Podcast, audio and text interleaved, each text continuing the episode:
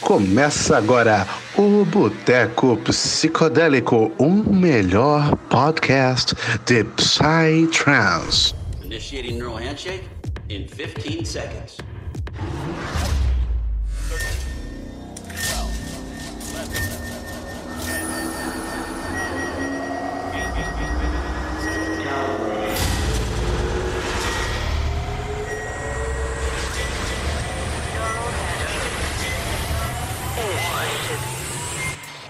For drop.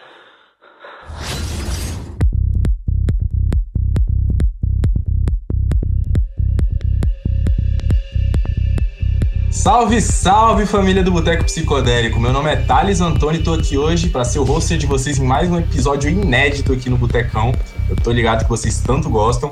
E hoje, pelo título, né, você já tá aqui, já sabe quem é o nosso convidado ilustre do dia de hoje, né? A gente tem a lenda do progressivo noturno aí, do tal do Zenonesk, o Darana, mais conhecido aí na cena de maneira mais íntima aí como Marcola. Mas antes de passar a bola para ele falar, né? Eu sei que vocês querem escutar o homem falar. Vou aqui apresentar os nossos hosts maravilhosos. Hoje a gente tem mais uma vez a presença ilustre da galera da conteúdo eletrônico.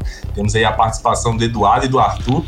E nada mais justo, né, que de começar por eles. E aí, Eduardo, como é que você tá, mano? Preparado para mais um papo maneiro aqui no Boteco, mano?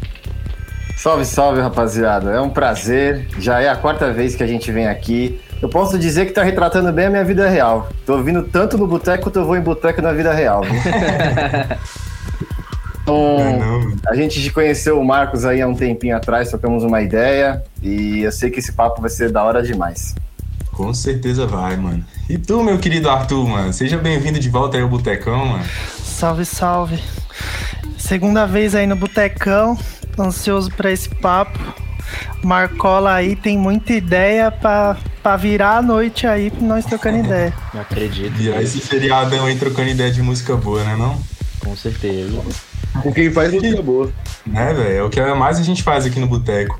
Mas agora, né, os nossos ilustres e sempre presentes castes aqui do Botecão, né, Afonso? Já, já dá a palavra aí pra rapaziada, como é que você tá, mano? Salve, salve, gente. Muito boa noite. Como é que vocês estão? Cara, eu tô feliz de estar gravando hoje, porque eu, eu gosto muito de conversar com a galera da conteúdo. Então, tipo, sempre quando eles estão no podcast com a gente, eu sinto que ele rende pra caramba. E também porque amanhã eu não vou trabalhar, né? Uma coisa boa, meu Deus do céu, hein? Trabalhei hoje no feriado pra não trabalhar amanhã. Então, graças a Deus aí, folguinha amanhã, eu vou até tirar meu despertador. E hoje, cara, vai ser um- um podcast muito massa, velho. Tenho certeza. E bora, bora. Tenho certeza disso também. E pra fechar, meu querido Roger, já tá com a carinha feliz ali no vídeo. como é que você tá, meu querido? Preparado pra mais um papo? Tranquilo e calmo. Calma até demais, né não? Pô, daquele jeitão, né? Você falou, vou passar a bola daqui. Tô passando. e, pô, uma honra estar aqui conversando com o Marcola, né? Já tive que pegar essa intimidade aí.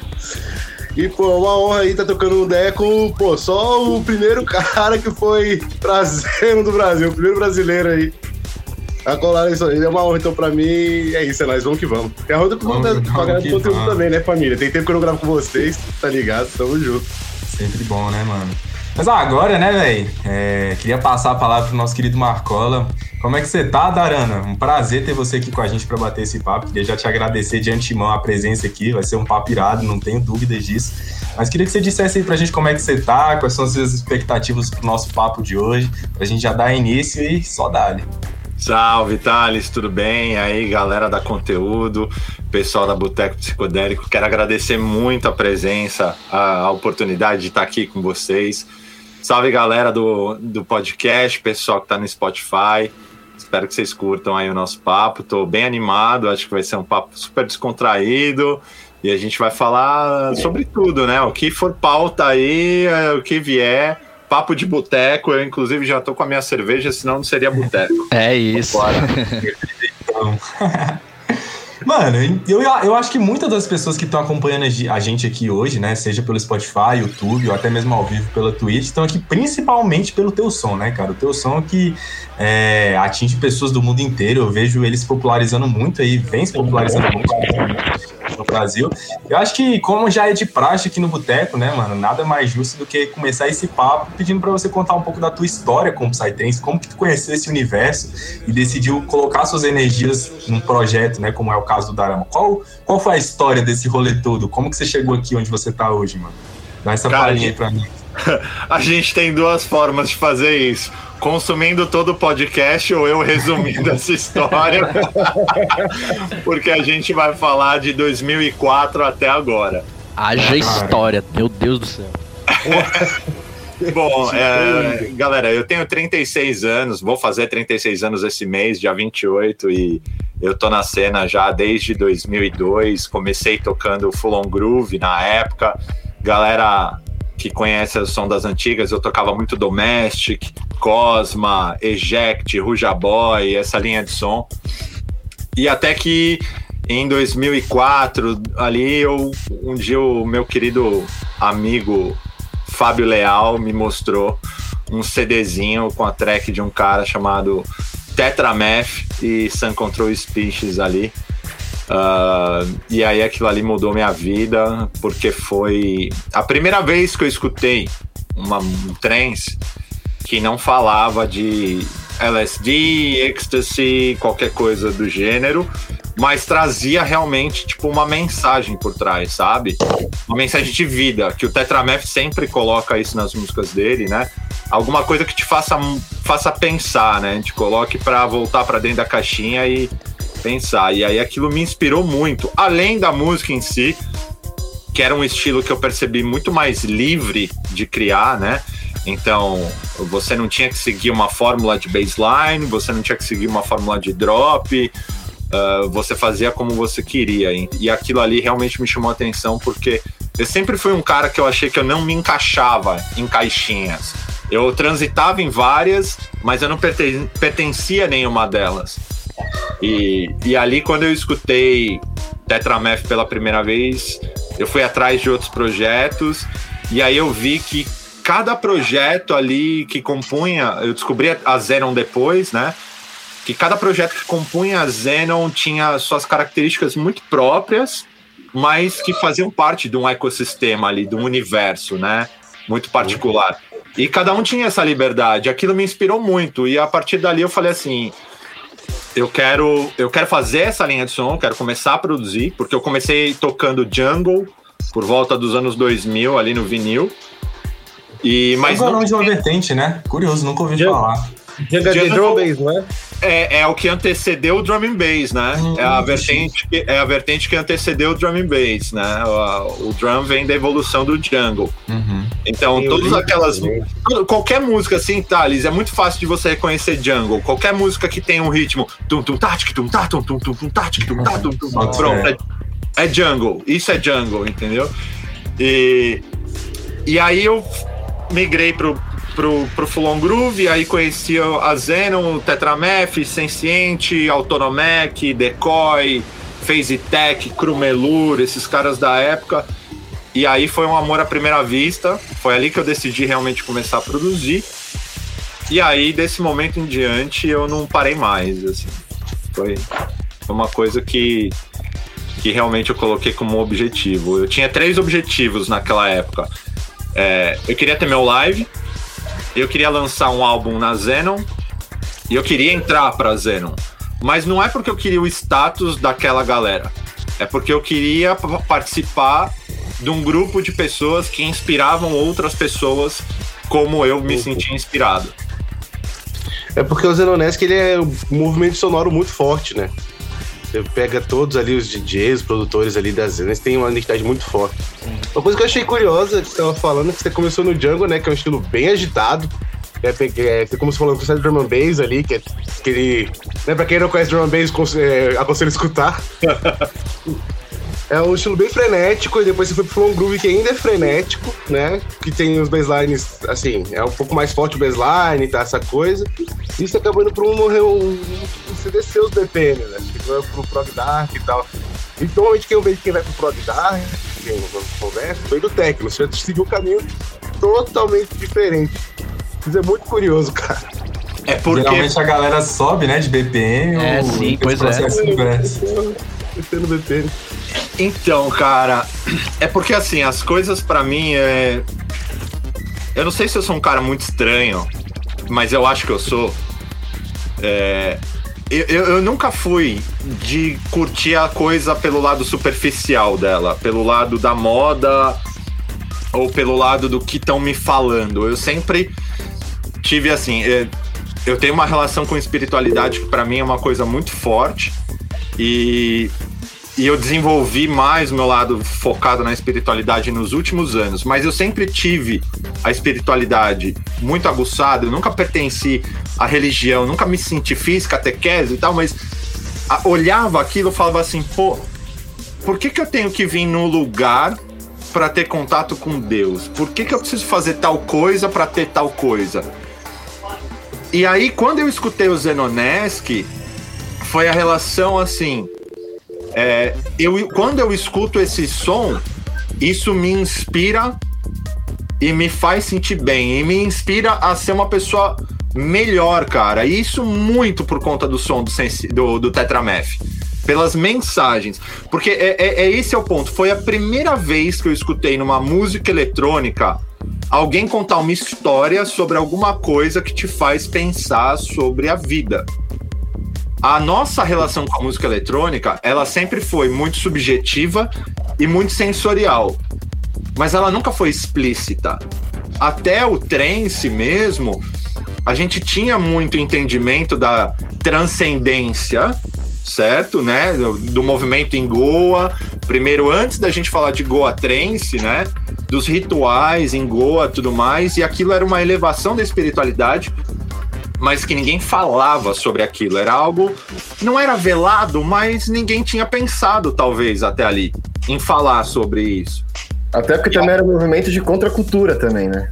Total. Verdade, Du, verdade.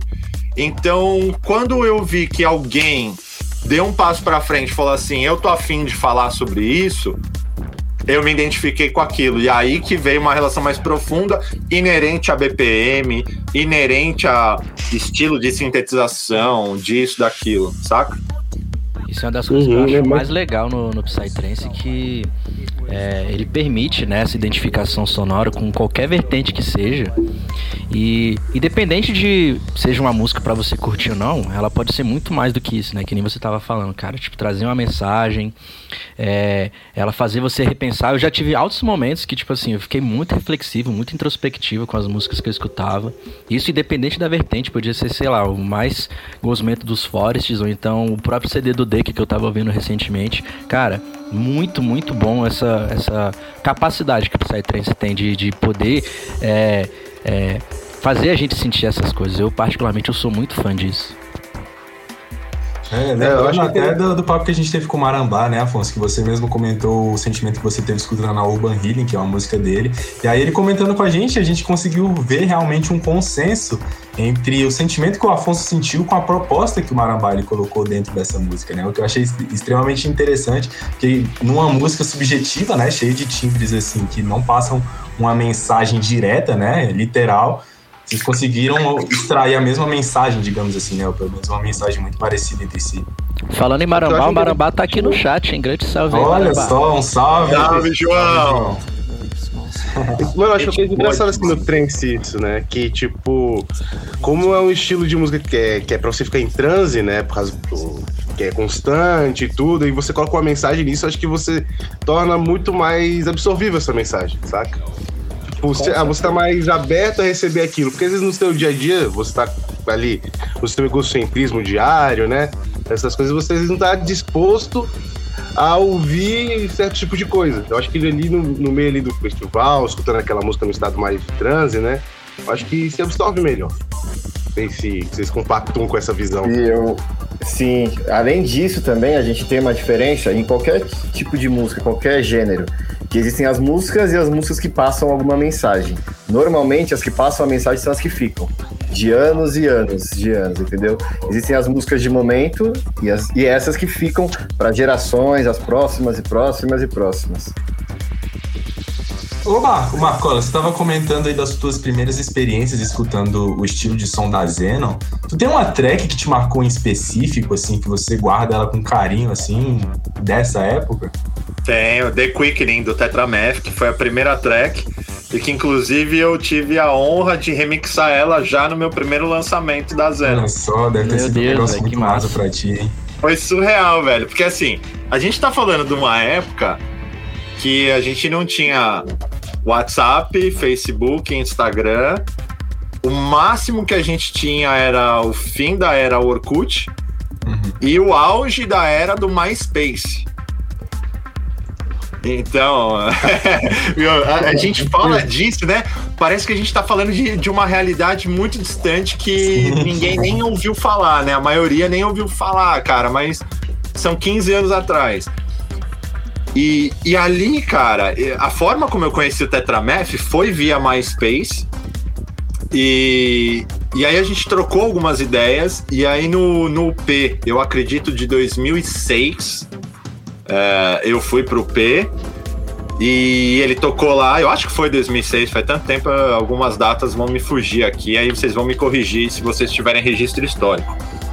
E, e aí, cara, eu, eu cruzei assim com ele e tal, falei: E aí, Pete?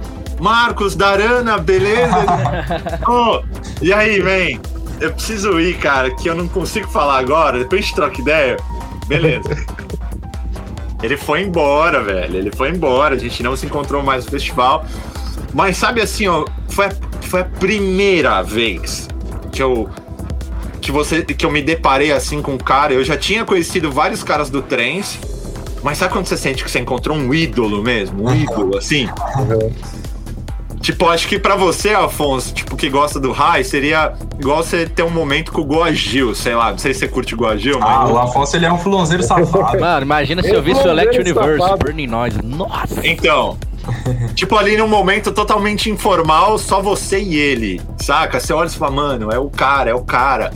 Escuta a música do cara todo dia, ele tá aqui do meu lado. velho. Sim, Tá falo do cara Exato. toda hora, tá ligado? E aí, de repente, eu remixo um som do cara. E hoje, tipo, 15 anos depois, eu tenho uma track com ele no meu álbum que vai sair agora na Zenon, né? Caraca, então, que foda. é, é- sabe o, o ciclo? Isso é uma Sim, realização pessoal muito foda, né, velho? É um começo, meio e fim, assim, e, e- e aquela coisa. É, a- a- o momento que a gente vive hoje, a gente tem uma geração nova que eu que tô dando aula de produção posso falar por experiência, e, mas não só na produção, acho que todo mundo aqui conhece a geração do imediatismo. Sim. A gente fala Sim. muito disso, inclusive, no podcast, velho. É, então, Afonso, é tudo pra agora. é, se não tem agora, eu me frustro. Se eu não tenho agora, eu desisto. Então é tudo muito fácil e ao mesmo tempo tudo muito efêmero. E quando eu olho a minha jornada, e aí eu olho agora e falo, porra, 15 anos depois eu consegui fazer um som com o cara, eu falo, é, a resiliência, fucking resilience pays off, man. Tipo, a resiliência re- é uma recompensa, sabe? A resiliência tem recompensa. Então, você imagina se eu tivesse desistido porque eu não tinha conseguido nos primeiros anos de produção. Sim, cara. É foda. A consistência é o segredo do negócio, né, cara? Claro! E acreditar, né, man? Acho que a primeira pessoa que tem que acreditar é você, cara. Se você não acreditar, ninguém vai. Concordo 100% nisso que você disse. Né, velho? Eu tive, assim, durante muitos anos. Eu venho de uma família, assim, meus, meu pai mexeu com casa noturna há muito tempo atrás. Tem alguém de São Paulo aqui no podcast? Os dois ali de Eu- baixo. É, eu, hoje Edu eu, e moro, Arthur, mas, mas peraí, quantos anos vocês têm? eu tenho 28. Ah, Eu tenho Arthur? 24. ah, vocês não vão saber nem a pau. Moinho Santo Antônio foi uma balada que teve aqui em São Paulo entre, eu acredito que 95 até 99, 2000, sei lá, 94 até 2000. Nessa época eu não morava em São Paulo, ainda capital. Pode crer. E, cara, meu pai. Meu pai trabalhava no financeiro do Moinho, meus tios eram os donos do Moinho, junto com alguns outros sócios. Então, assim, eu tinha 12 anos, eu comecei a ir pra matinê na balada dos meus tios. E era com 12, com 12 anos. E aí foi muito louco, porque assim, velho, enquanto tava todo mundo, tipo, levando o Gudangaran escondido no bolso, porque era todo mundo na matinê, os pais não saber que fumava. E aí a galera tava. Né? A galera tava lá Meu, de bonezinho Ralph Lauren. E, velho, Godão engarando a mão, fazendo charme pras minas lá, assim. Eu tava do lado da cabine do DJ olhando e falando, velho, o que, que ele tá fazendo? E nessa época já torava música eletrônica até nas casas noturnas ou a galera escutava mais outras coisas, né? Thales, já rolava, velho. Eu ia, pra, eu ia pra pista de patins, eu andava de patins, eu ia pra pista de patins, só rolava, tipo, Mr. Cuts, é. Ah, Where you go, I will follow without you. Mano, umas músicas. Paradas. que nessa Didi Agostino. Didi D'Agostino, exato, velho. Era Ai, a galera que, velho, falava que era o poperô. Sim, Ah, sim, o. Era o poperô, entendeu? E, e assim, a minha relação com o DJ é uma coisa muito bizarra, porque quando eu tinha 4 anos de idade, a minha mãe me levou pra ir comprar um presente pra minha avó na época. E a gente foi numa loja de vinil e ela comprou um vinil do Julio Iglesias pra minha avó. E aí, velho, eu tinha 4 anos, não tinha noção de nada, né? Cara, eu apontei a capa de um vinil pra minha mãe e falava: Mãe, quero, quero, quero. minha mãe comprou. Velho, quando ela trouxe o vinil pra casa, era, era o início do Jungle. Era um vinil de Jungle e eu não sabia. E Você aí, pela capa na, na época. pela capa, eu vi uma, eu vi uma capa cheia de desenho com, com uma mão e uma pistola, assim, saindo fumaça. Eu quero, esse- eu quero esse vinil e eu tenho ele guardado.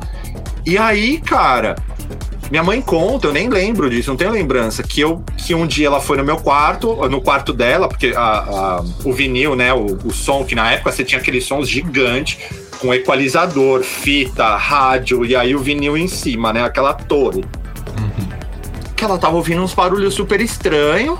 Ela chegou no quarto, eu tava pegando o vinil e tava fazendo spin no vinil sem saber. Eu não tinha ideia do que eu tava fazendo. E aí eu só fui. de mixagem. E aí eu só fui ter contato de novo com isso com 12 anos, quando eu fui na balada, no Moinho Santo Antônio. Aí eu vi o cara com um par de vinil e o cara com fone de ouvido e, e eu entendendo que toda a balada tava acontecendo por causa daquele cara e o que aquele cara tava fazendo causava uma reação nas pessoas. E aí, mano, eu olhei aquilo, eu fiquei. Eu ficava olhando, olhando, olhando, olhando. Então eu aprendi a tocar no vinil olhando. Que massa. Caralho.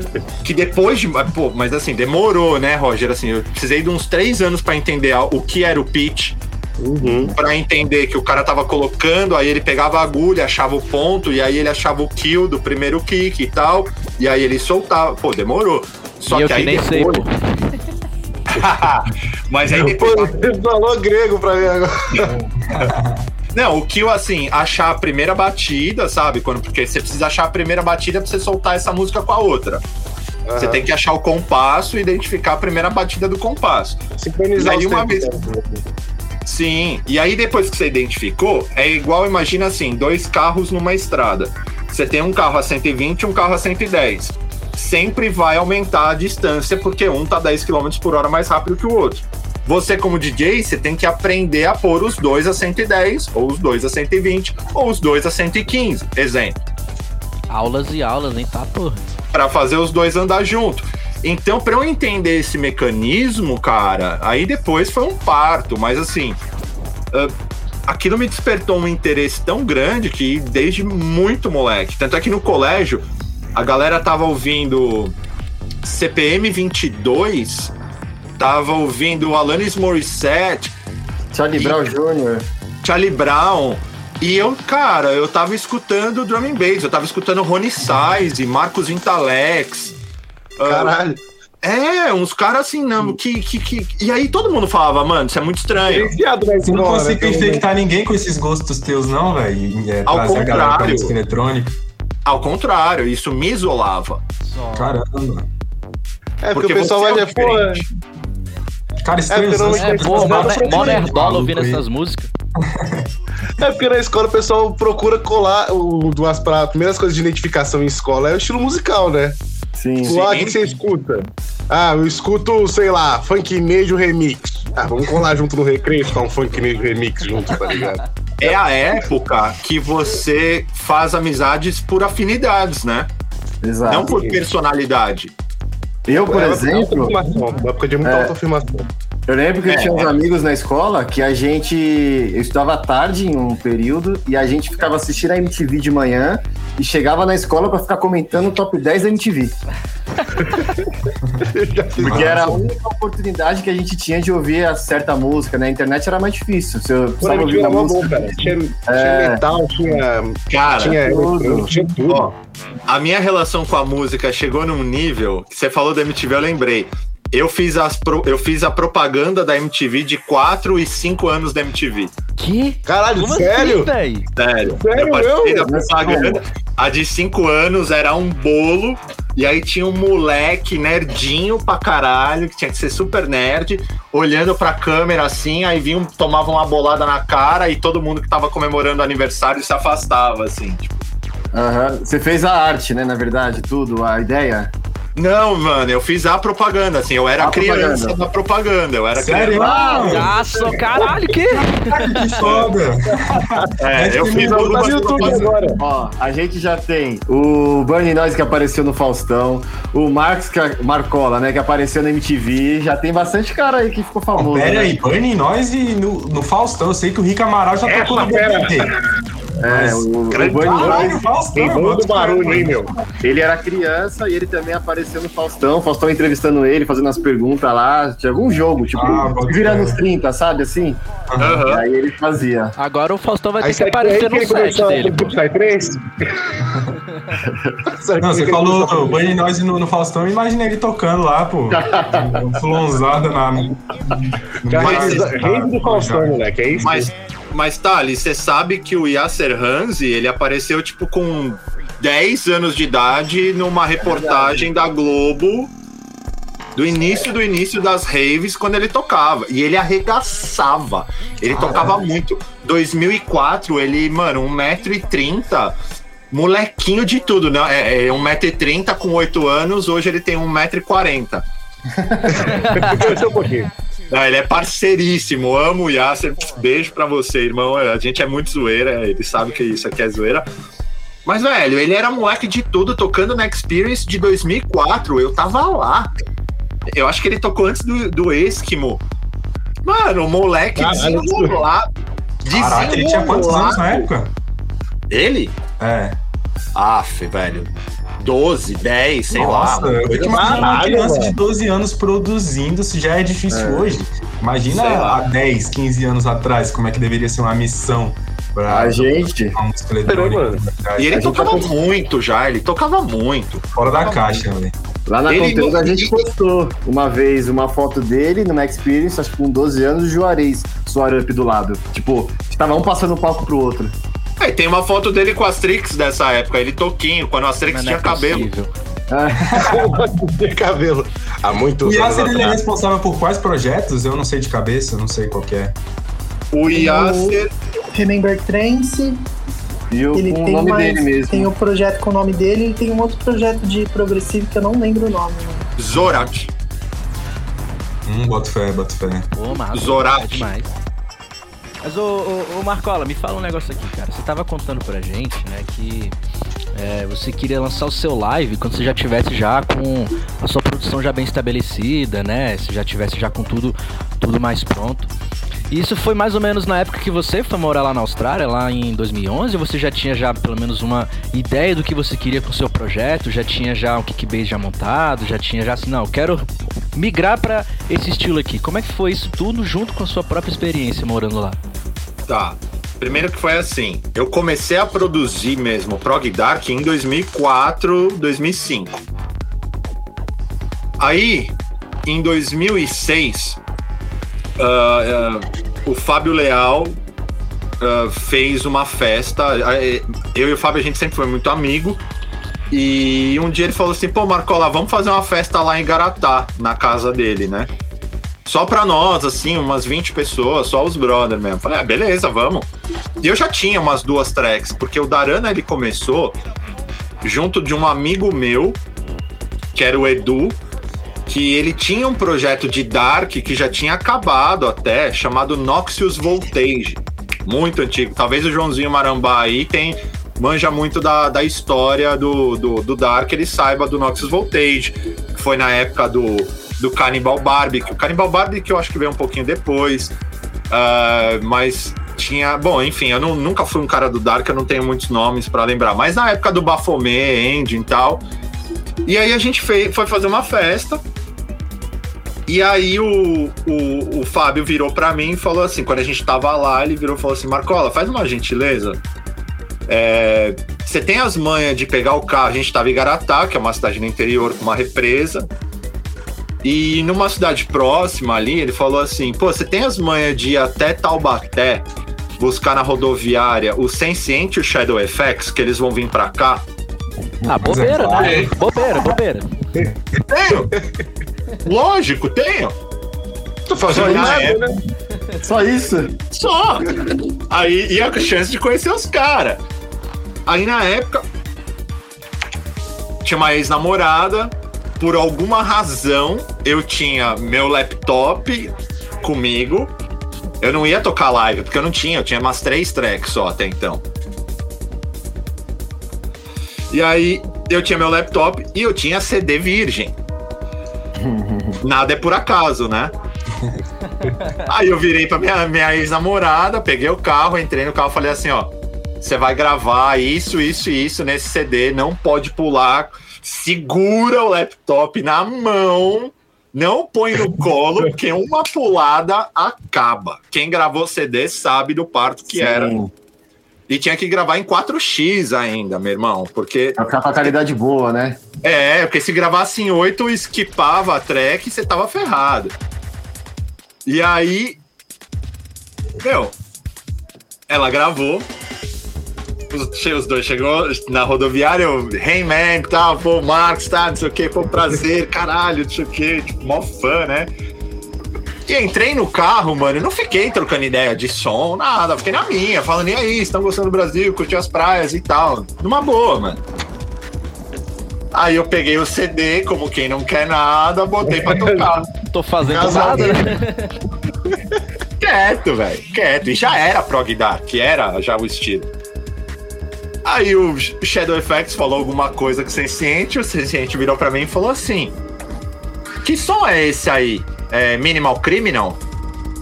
Aí eu falei: Não, é meu. Ele é. Nossa. É bom o som. Ainda não tá na qualidade boa, mas vai me mandando suas tracks, quero ouvir. Tem uma cara da Zenon. Caralho. Só isso. Beleza. Foi foda, mano. Não, como é que você aguentou dirigir depois? De boa no volante, de boa no volante aqui na cabeça. Meu Deus, é isso aí, dá. Mano. Você é louco, cara. Eu fiquei em choque. Cheguei lá, cheguei Garatá assim, falei, Fábio, vem cá. Aí o Fábio, aí levei o Fábio num canto, segurei ele pelos braços e falei: O Tim gostou do meu som, Fábio! O Tim gostou do meu som, Fábio! Caralho, que história foda, mano. Deve Foi ter fácil Aí, de mano. dormir esse dia? Hã? Foi fácil de dormir esse dia?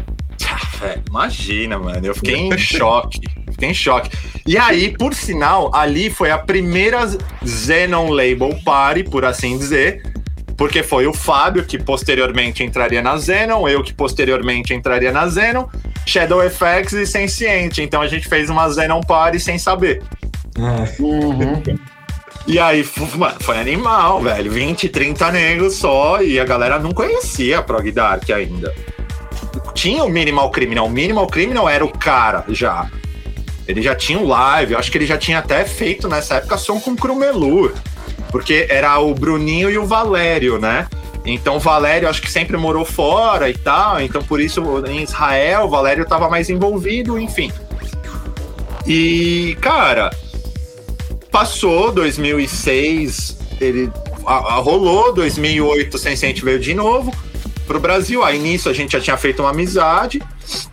A gente saiu pra jantar e ele falou: "E aí, tem música nova?" Eu falei: "Tenho". Coloquei, ele virou pra mim e falou assim: "Melhorou. Ainda não é não tá na qualidade, mas já melhorou bem". Só que aí eu preciso fazer um parênteses. De 2004 até 2000 2011, que foi quando eu fui para Austrália, eu nunca tinha tido um estúdio e a forma como eu produzia era na casa do Edu. Ele tinha uma televisão de tubo e a gente ligava o computador no cabo RCA da TV de tubo e essa TV de tubo só funcionava o lado direito da caixa de som e aquilo era a nossa referência para fazer som. A referência era a televisão, Meu então? Deus, olha esse Era uma. Nossa, que Na gambiarra, raça, que, que guerreiro. É, Foi na raça. Só, só embeleza ainda mais a história, pô. Era o lado direito da caixa de som. Então eu sempre fui o cara da, da caixa direita, nunca fui da caixa esquerda. e aí, É, faz sentido. e aí, cara, o que, que aconteceu? Quando chegou 2010, eh, meu pai, meu pai sempre era diretor de uma, de uma agência, ah, que era essa agência dos me- meu- meus tios, que eram donos do, do- da balada, tinha uma agência de, de eventos corporativo e meu pai trabalhava lá. E só que foi uma época que meu pai, tipo, resolveu sair da agência para abrir um negócio familiar. Com meu irmão, com a minha irmã e comigo. Só que o negócio não deu certo, meu pai quebrou e aí a gente tava sem grana.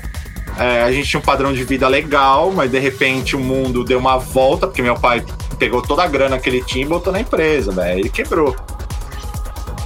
Aí, cara, eu olhei pra mim e falei assim, falei, bom, tô com 22 anos, 22 para 23 anos, já terminei a facu. Ainda sou analista júnior de, na época eu era analista de marketing. Sou analista júnior. Em casa tá foda, estamos sem grana. Eu preciso fazer alguma coisa pra ganhar mais dinheiro. Aí eu falei assim, bom, trocar de emprego não vai me jogar pra um cargo pra cima. Eu preciso fazer alguma coisa a mais no currículo pra, né? Eu já virar, tinha né? assim. Oi? Pra poder virar. É, é, Roger, porque assim, eu, eu sem saber, eu já tinha um pouco comigo, que eu tenho muito claro hoje, que é a questão da autorresponsabilização. Eu nunca fui vítima da, da- das coisas. Ah, porque fulano, ah, porque isso aconteceu, ah, eu não tive sorte. Não, velho, minha sorte sempre foi eu que fui lá e fiz. E, a- e aí, cara, eu falei, eu tenho que fazer alguma coisa. Aí eu falei assim, bom, o que, que eu preciso fazer? Preciso fazer um MBA. Se eu fizer um MBA na idade que eu tô agora, eu volto, eu vou voar no mercado, velho. Aí minha carreira MBA, tá só pra contextualizar a galera, se eu não me engano, é aquele documento de proficiência em inglês, né? Não. Não. O MBA, ele é, ele é um outro tipo de pós-graduação, Uhum. mas assim, normalmente o MBA, ele é para quem já tem anos de experiência no mundo corporativo, chama Master Business Administration, mas se você ainda não tem muita experiência, você não é aceito num MBA. Entendi. Aí eu queria fazer, mas não tinha como. Mas aí eu descobri que tinha um curso de PhD de branding na Cambridge. E meu sonho era estudar na Cambridge. Inglaterra. Pô. Então, eu fiz a prova na Cambridge para Cambridge da Inglaterra, passei. Só que eu descobri que aquele curso tinha a opção de Austrália, Melbourne, que era onde os caras da Zenon moravam. Me... Caralho, cara. Então você foi fazer uma- um, um PHD em brand e acabou e caralho. Eu boto É. Aí, Isso da das Zeno, contas. né? né, em 2010, aí dois com a cajadada só, né, mano? É, total. Aí eu cheguei assim. Eu cheguei assim antes de falar com a minha família, que eu tinha passado, eles sabiam que eu ia fazer a prova e tal. Eu chamei o Sensente no, no, no Skype, assim, tava amarradão que eu ia fazer. Falei pra ele, falei, Tim, passei num curso de, de marketing, tô indo pra Austrália em, em janeiro. Dia 14 de janeiro eu tô na Austrália. Ele, ah, legal, é onde que você vai? Em Melbourne. E todo mundo da Zen não tava morando em Melbourne. Ah, ano que vem, em janeiro? Ah, então, eu acho que em janeiro eu, um quarto aqui do, do meu apartamento vai estar vazio. Você não quer vir morar comigo? Me... Caramba, Caralho, cara, que flow de coisa boa do cara que você tava, mano. Só isso, só Foi um isso. bootcamp completo lá na Austrália, então. Então, é um flow bom, Roger, mas que pediu renúncia também. Nada bem Porque- de grata. Porque o universo te testa. Ele fala assim: você quer, eu te dou. Mas o que, que você vai fazer pra realmente se responsabilizar por isso e fazer acontecer. É outro rolê. É outro rolê. Troca equivalente, né? É. Aí. Do mesmo jeito que vem a bonificação, vem uma renúncia na mesma proporção. E nessa época, o projeto da Arana ainda você não se apresentava. Não, não, eu tocava como DJ Sevillian, que meu nome é Marcos Sevilliano, e aí eu usava Sevillian. O da Arana Só. tava encostado lá, guardado. Ninguém sabia, eu tava na minha, porque assim, eu, na época, eu era amigo, eu tinha bastante amizade, eu e o Fábio, com um Clufe, o Waio. Uhum. E o Vaio, quando a gente ia muito na casa dele, na época que ele morava com o Samiura, e, um, e o Waio já tava fazendo uma sonzeira muito foda. Eu cheguei pra ele e falei um dia, falei, Clufe, por que, que você não lança, mano? Você tá destruindo, velho. Aí Ele virou e falou assim, Marcola, só dê a cara na cena o dia que seu som tiver foda e você puder chegar com os dois pés na porta. Porque senão você é só mais um. Isso é um puta conselho, mano. É, realmente. Mano, eu escutei aquilo e falei assim: eu vou ficar pianinho. Eu não vou fazer alarde. Eu só vou fazer meu som. Não, não importa quanto tempo vai demorar, mas só vou fazer meu som. Aí, beleza, cara. Tim falou isso.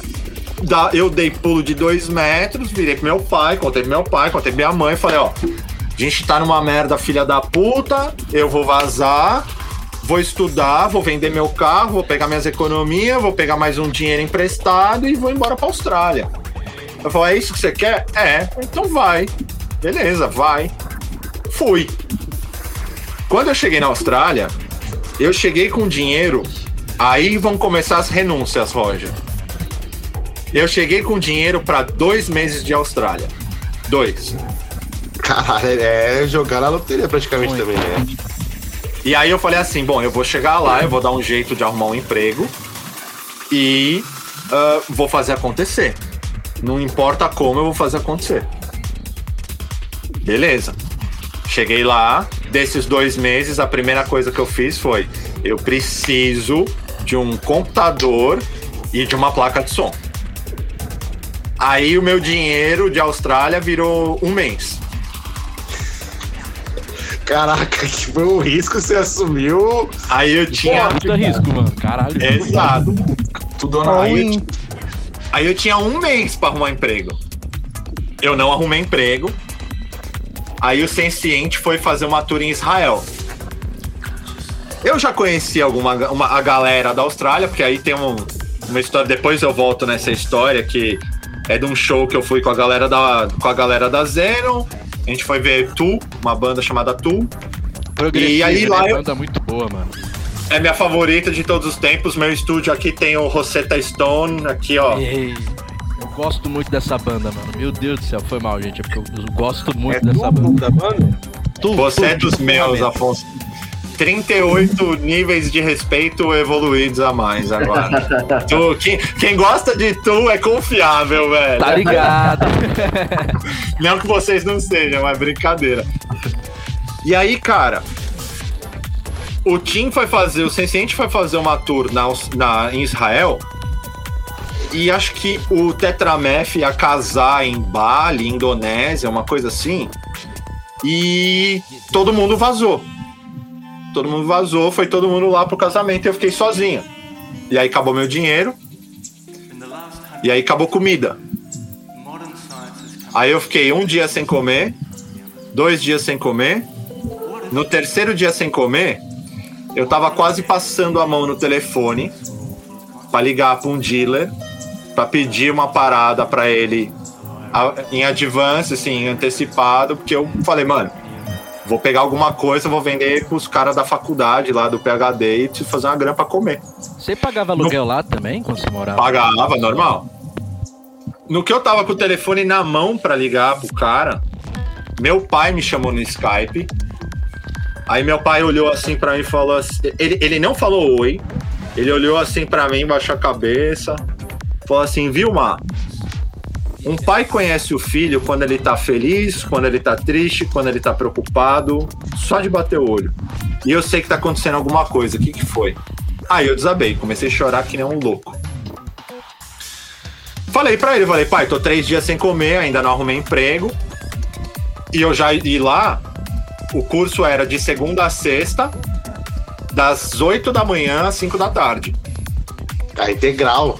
É, fazer muito nada. isso. Quase Caramba. o tempo todo, né? Por isso que era seis meses só, entendeu? Fui pra fazer um curso de seis meses.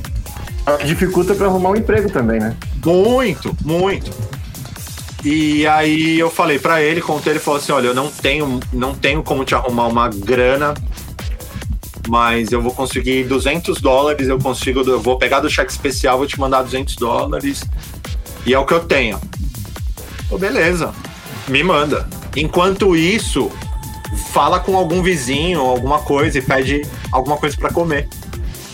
E eu sempre fui um cara, mano, que assim, independente de hierarquias, independente de profissões, eu trato todo mundo realmente da mesma forma.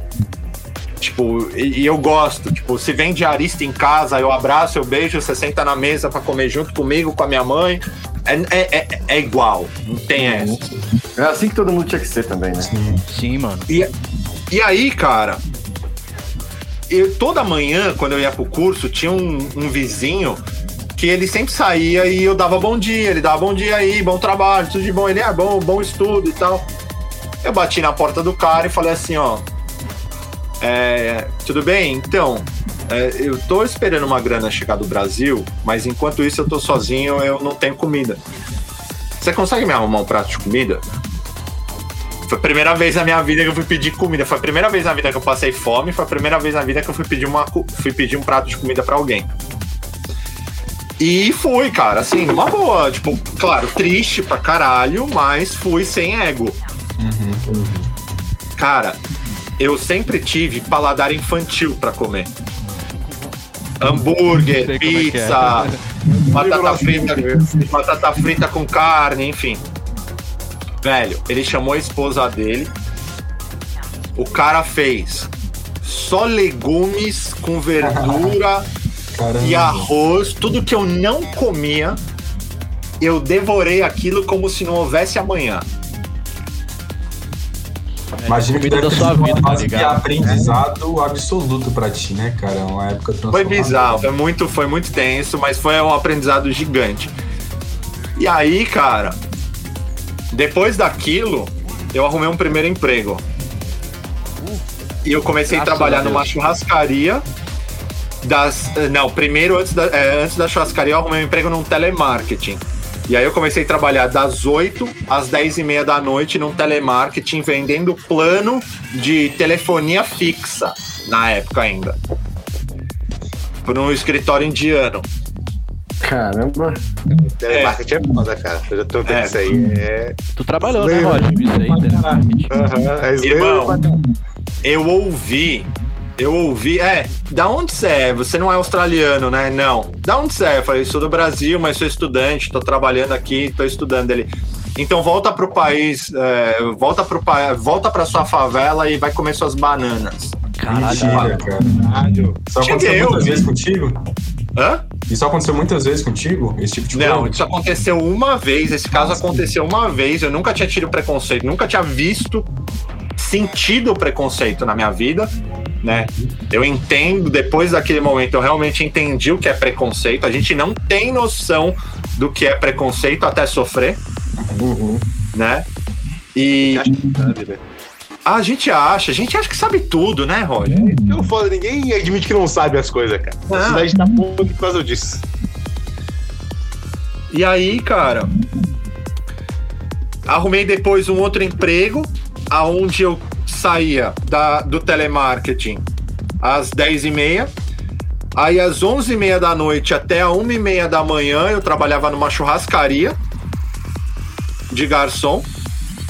E aí depois eu arrumei um outro emprego que das 6 da manhã às 7 eu entregava jornal. E de sábado eu fazia carreto. Carreta? A cara Que carreta? trabalhava pra caralho, mano. A galera vê assim, o cara virou hoje, toca em vários lugares pelo mundo, tocou em vários festivais, mas não imagina, né, que teve esse background. que foi, né? Não imagina que o cara era o Julius da Zeno Records. É por isso que eu falo que essa geração atual do imediatismo sofre muito com as coisas. sofre, cara, porque é muito difícil lidar com as questões quando você quer tudo pra ontem. E aí, cara, o que, que eu fiz? Eu botei na minha cabeça assim: o único tempo que eu tenho pra fazer som é de domingo. Domingo. Então, cara, chegava domingo, eu acordava 10 da manhã e ia até meia-noite no estúdio do Senciente fazendo som. fazendo som. Eu boto E aí, e aí, no quarto mês, eu terminei a EP. E aí virei pro Senciente e falei pra ele assim, falei, man, terminei aí, fiz uma EP, tenho aqui quatro. Não falei nem EP, porque eu acho que eu não tinha muita noção ainda. Eu tinha noção de álbum, mas EP ainda não. Aí, ó, fiz umas tracks aqui, fiz uns remixes e tal, porque eu tinha começado a fazer amizade com a galera da Zenon, né? Então eu fiz, peguei uma track do Hypogil pra remixar, uma track do Tetrameth pra remixar, uma do Senciente pra remixar e uma do Pique. Mas a minha ideia era fazer um remixes exatamente como uma como um tributo mesmo, como um agradecimento pela influência, pelas pessoas que são, enfim, pela música. Não era. Eu, eu, não, eu não tinha aquela época a ideia assim, pô, se eu fizer esse remix de tal cara, vai ser estratégico pra minha carreira. Eu não tinha essa visão. Era mais pelo fanatismo do que pela visão de carreira, né?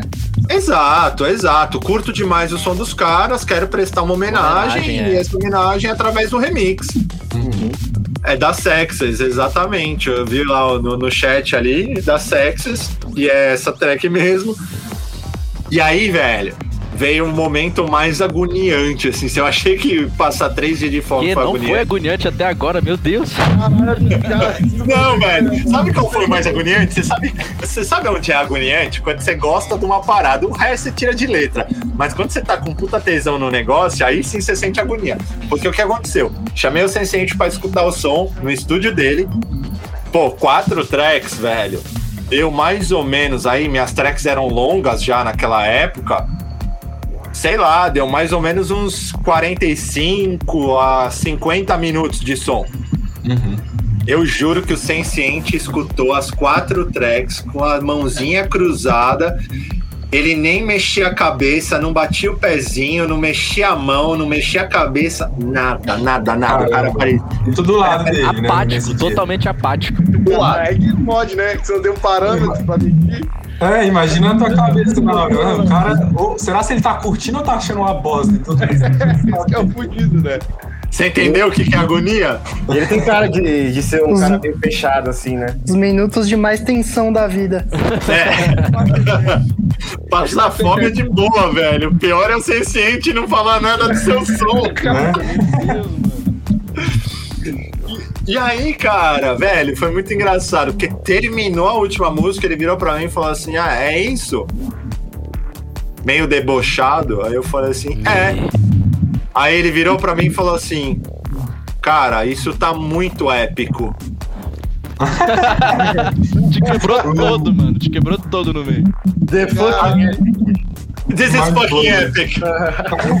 Não tem, né, Edu? This is fucking epic. Aí ele virou e falou assim: É, então, quer lançar na Zenon essas músicas? Eu falei: Quero. Aí ele, então, mas você quer entrar pra Zenon? Meu Deus, mano. Pô, o cara chega com metralhadora de informação assim, o cara não sabe nem como reagir, né, velho? Mano, calma, calma. O cara te torturou psicologicamente por uma hora pra depois mandar uma dessa, né, velho? Só melhorou o gostinho no final. Foi, foi sem lubrificante, Thali. foi no pelo. E aí, Já- cara, lancei na Zenon pela primeira vez. Foi ali, depois de 2004 até 2011 fazendo som e finalmente lançar pela primeira vez na Zenon. Isso aí Foi a primeira vez que você também lançou um som oficial do seu projeto? Na época já era da Arana, você já tinha transformado o seu projeto pro nome da Arana ou você ainda tocava sobre o nome de DJ Sevilha, que você comentou agora há pouco? O Darana sempre, te, é, no, bem no iniciozinho mesmo, eu e o Du, a gente tinha criado o nome Overclock. Mas aí, o nome não estava alinhado com a minha proposta musical, assim, e com, e com a ideia da inspiração, com a ideia de passar uma mensagem, de, né, de levar um, um- uma mensagem mesmo por trás. E eu já era praticante do budismo. E aí eu fui revisitar o sânscrito, porque eu falei, cara, meu som, ele é bem deep naquela época. Ele era bem deep, bem profundo, introspectivo. Não era um som para você sair bombando, pulando, mas era um som. Eu sempre tive essa imagem na minha cabeça. Se eu tiver que imaginar uma pista dançando meu som, eu imagino todo mundo de olho fechado, sorrindo e leve, assim, dançando leve. Voando. É como eu gosto de curtir, inclusive. Era essa, é, essa era a visão que eu tinha. Um fim de tarde, com a galera de olho fechado e você só vê a pista assim, ó, pra um lado pro outro, assim, só as cabecinhas mexendo assim, sabe? Todo mundo marchando, né? É, é, eu não, eu não imaginava aquele, aquela explosão. Ia, ó. né? Não.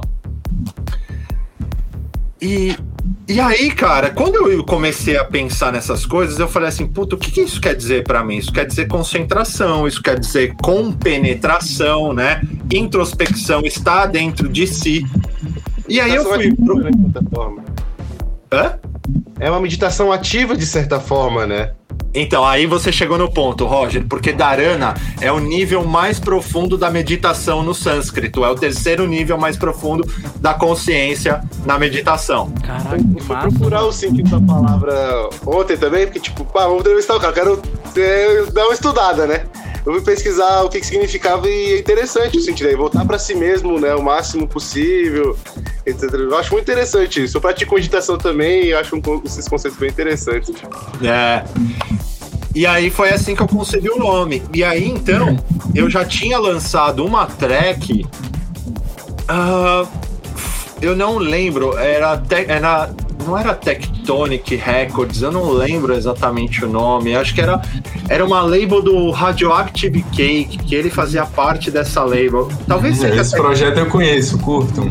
então, talvez, talvez seja Tectonic Records. eh, eu não. Puta, cara, faz tanto tempo isso. Foi em 2007 por aí que essa track saiu.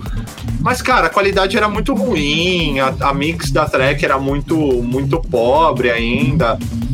Mas, assim, foi uma track. O Du chegou pra mim e falou: Mano, tem essa label aqui. Os caras me procuraram. Vamos lançar, vamos lançar essa track. É, tá, tá boa? Tá bom, vamos. E aí lancei. Se você procurar no YouTube, tem uma track minha que eu nunca lancei, chamada Brain Exec. Velho, essa track, ela até hoje, na minha visão, não tem nada igual no Prog Dark que alguém tenha feito. Ah, você vai falar, a qualidade era boa? Não, não era. Mas era uma ideia muito fora da caixinha. Qual o nome da track? Eu fiquei muito curioso. Brain, de cérebro, Aham. espaço exec, E-X-E-C. De exec quando você dá um comando no MS-DOS, sabe? Uhum. Então a ideia da track era meio tipo. A track era um rolling bem metralhadora mesmo. Então era uma, pá, uma executar o cérebro. A ideia era dar um shutdown no Nossa. cérebro. Bom demais também, né? Então, assim, ainda não estava claro a proposta do Darana e o som, porque uma coisa que acontece muito, e eu falo muito para os meus alunos hoje, é assim: você compreende que o seu nível de maturidade na produção tá bom quando tudo aquilo que você consegue pensar, musicalmente falando, você consegue transcrever para o computador e fazer virar uma música de verdade com aquilo que você pensava. É, mas o conceito de, de ser músico também é esse, né? Tipo, tipo, eu, eu sou musicista também, eu sou músico, então tipo, você também é esse. Você tem o conhecimento da técnica pra passar o que você sente da melhor maneira possível. É, acho que é, É.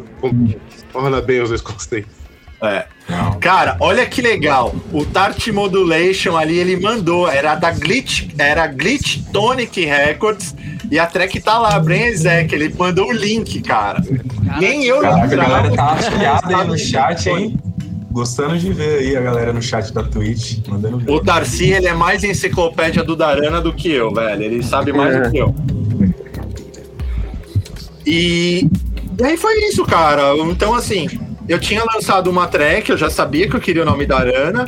mas eu ainda não tinha maturidade como produtor para alinhar o que eu pensava, a mensagem que eu queria passar, a minha técnica para aquele momento, sabe? Uhum.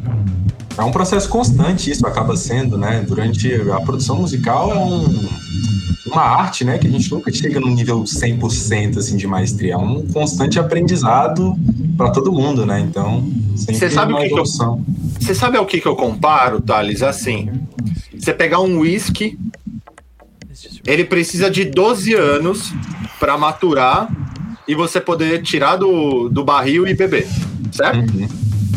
Você tem a possibilidade de tirar antes e beber antes.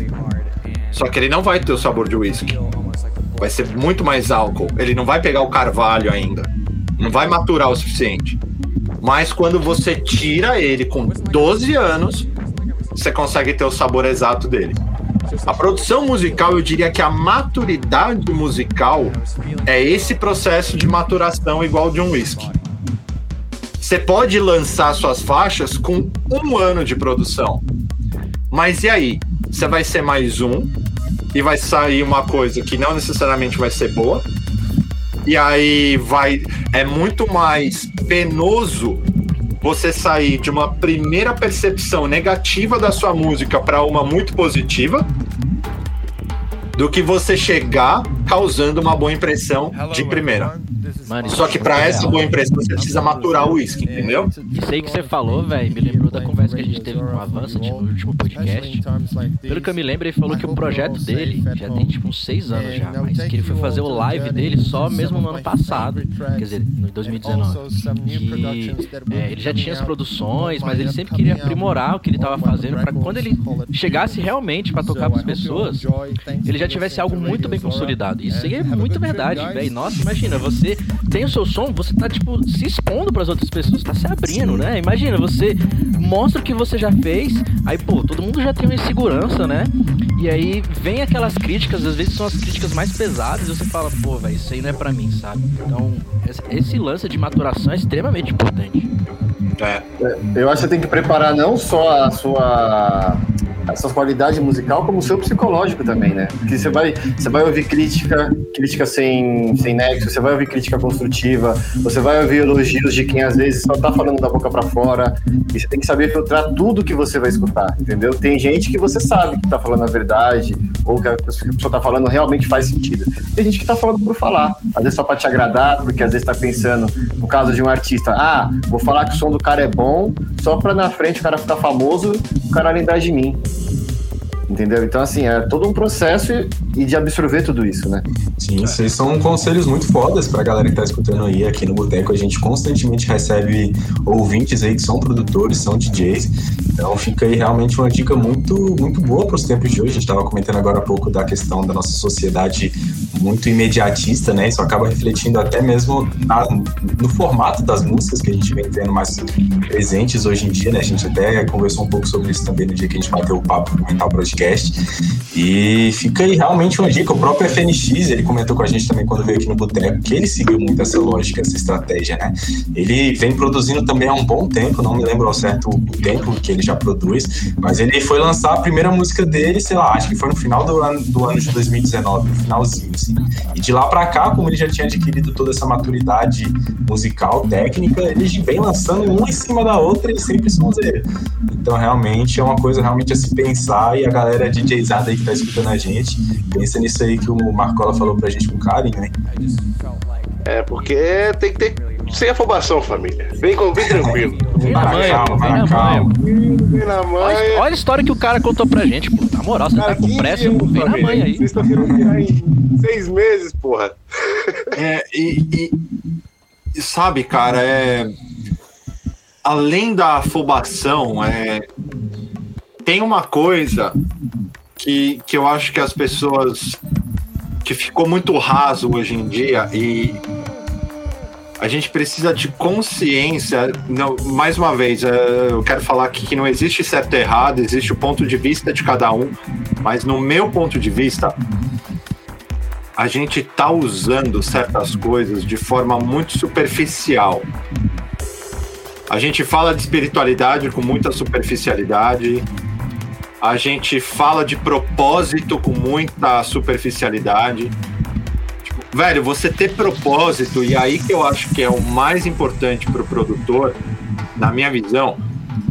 Se você quer ver grana, não tem problema. Se o seu propósito é grana, direcione suas energias para ganhar grana, mas não vire um demagogo querendo passar uma mensagem profunda, sendo que na verdade o que você quer é algo extremamente material. Não casa. Você E- falando isso, a gente pensa muito no Psytrance, né? Que tem muitas referências né, espirituais nas músicas, né? De diversas formas possíveis integradas na música. Consegui É. traçar um pouco desse paralelo. O que, que vocês acham? Cara, Não, eu acho. eu posso. é, pode dar primeiro, fala primeiro. Então, eu acho até isso existe é, sobre muito no forte no Psytrance, por exemplo. Ah, o Psytrance aborda qualquer tipo de pessoa, qualquer tipo de cultura, religião. Enquanto isso, a gente vê amiguinho falando mal da vertente do colega ali, do ciclano, do tipo de festa que o outro vai, ou que o outro, do jeito que o outro se comporta na festa. Assim, eu acho que se você não atrapalha o, próximo, você tem direito a ouvir e aproveitar da maneira que você bem entender. Então tem muito dessa hipocrisia no Psytrance. A galera gosta de privar uma liberdade um do outro, né, cara? É tipo. Ah, mano, você curte ter esse tipo de som, você é inferior a mim porque eu curto um som mais retrospectivo. Tipo, no meu caso, eu curto Psycore, mano. Eu curto Psycore. Tem nego que, pô, eu curto Psycore, eu estou melhor que todo mundo porque eu sou o alto da psicodelia, eu sou o máximo da, do trance, da espiritualidade. bruxão. É o bruxão. Cara, isso Tem muito. é totalmente ridículo. Eu- É, Sim. infeli- infelizmente, assim, é. Muito disso, velho, vem também. É, quando, é, que aí era o que eu ia falar da questão do propósito, cara. Quando você não tem um propósito claro, não fica natural. Sabe? É, a melhor coisa que você pode fazer é ser autêntico, velho. E é o que Ser sincero mais- consigo mesmo, né, cara? e é o que mais está em falta. É o que mais falta hoje é autenticidade, velho.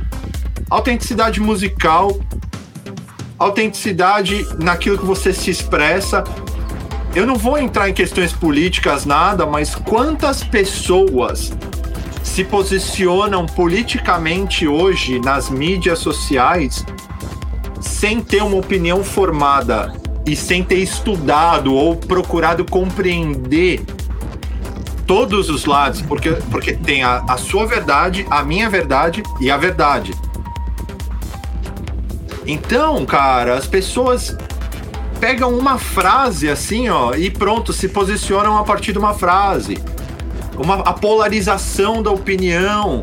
Então, a gente, a, a- gente vive hoje num momento que fulano tem um som merda, fulano tem um som muito foda.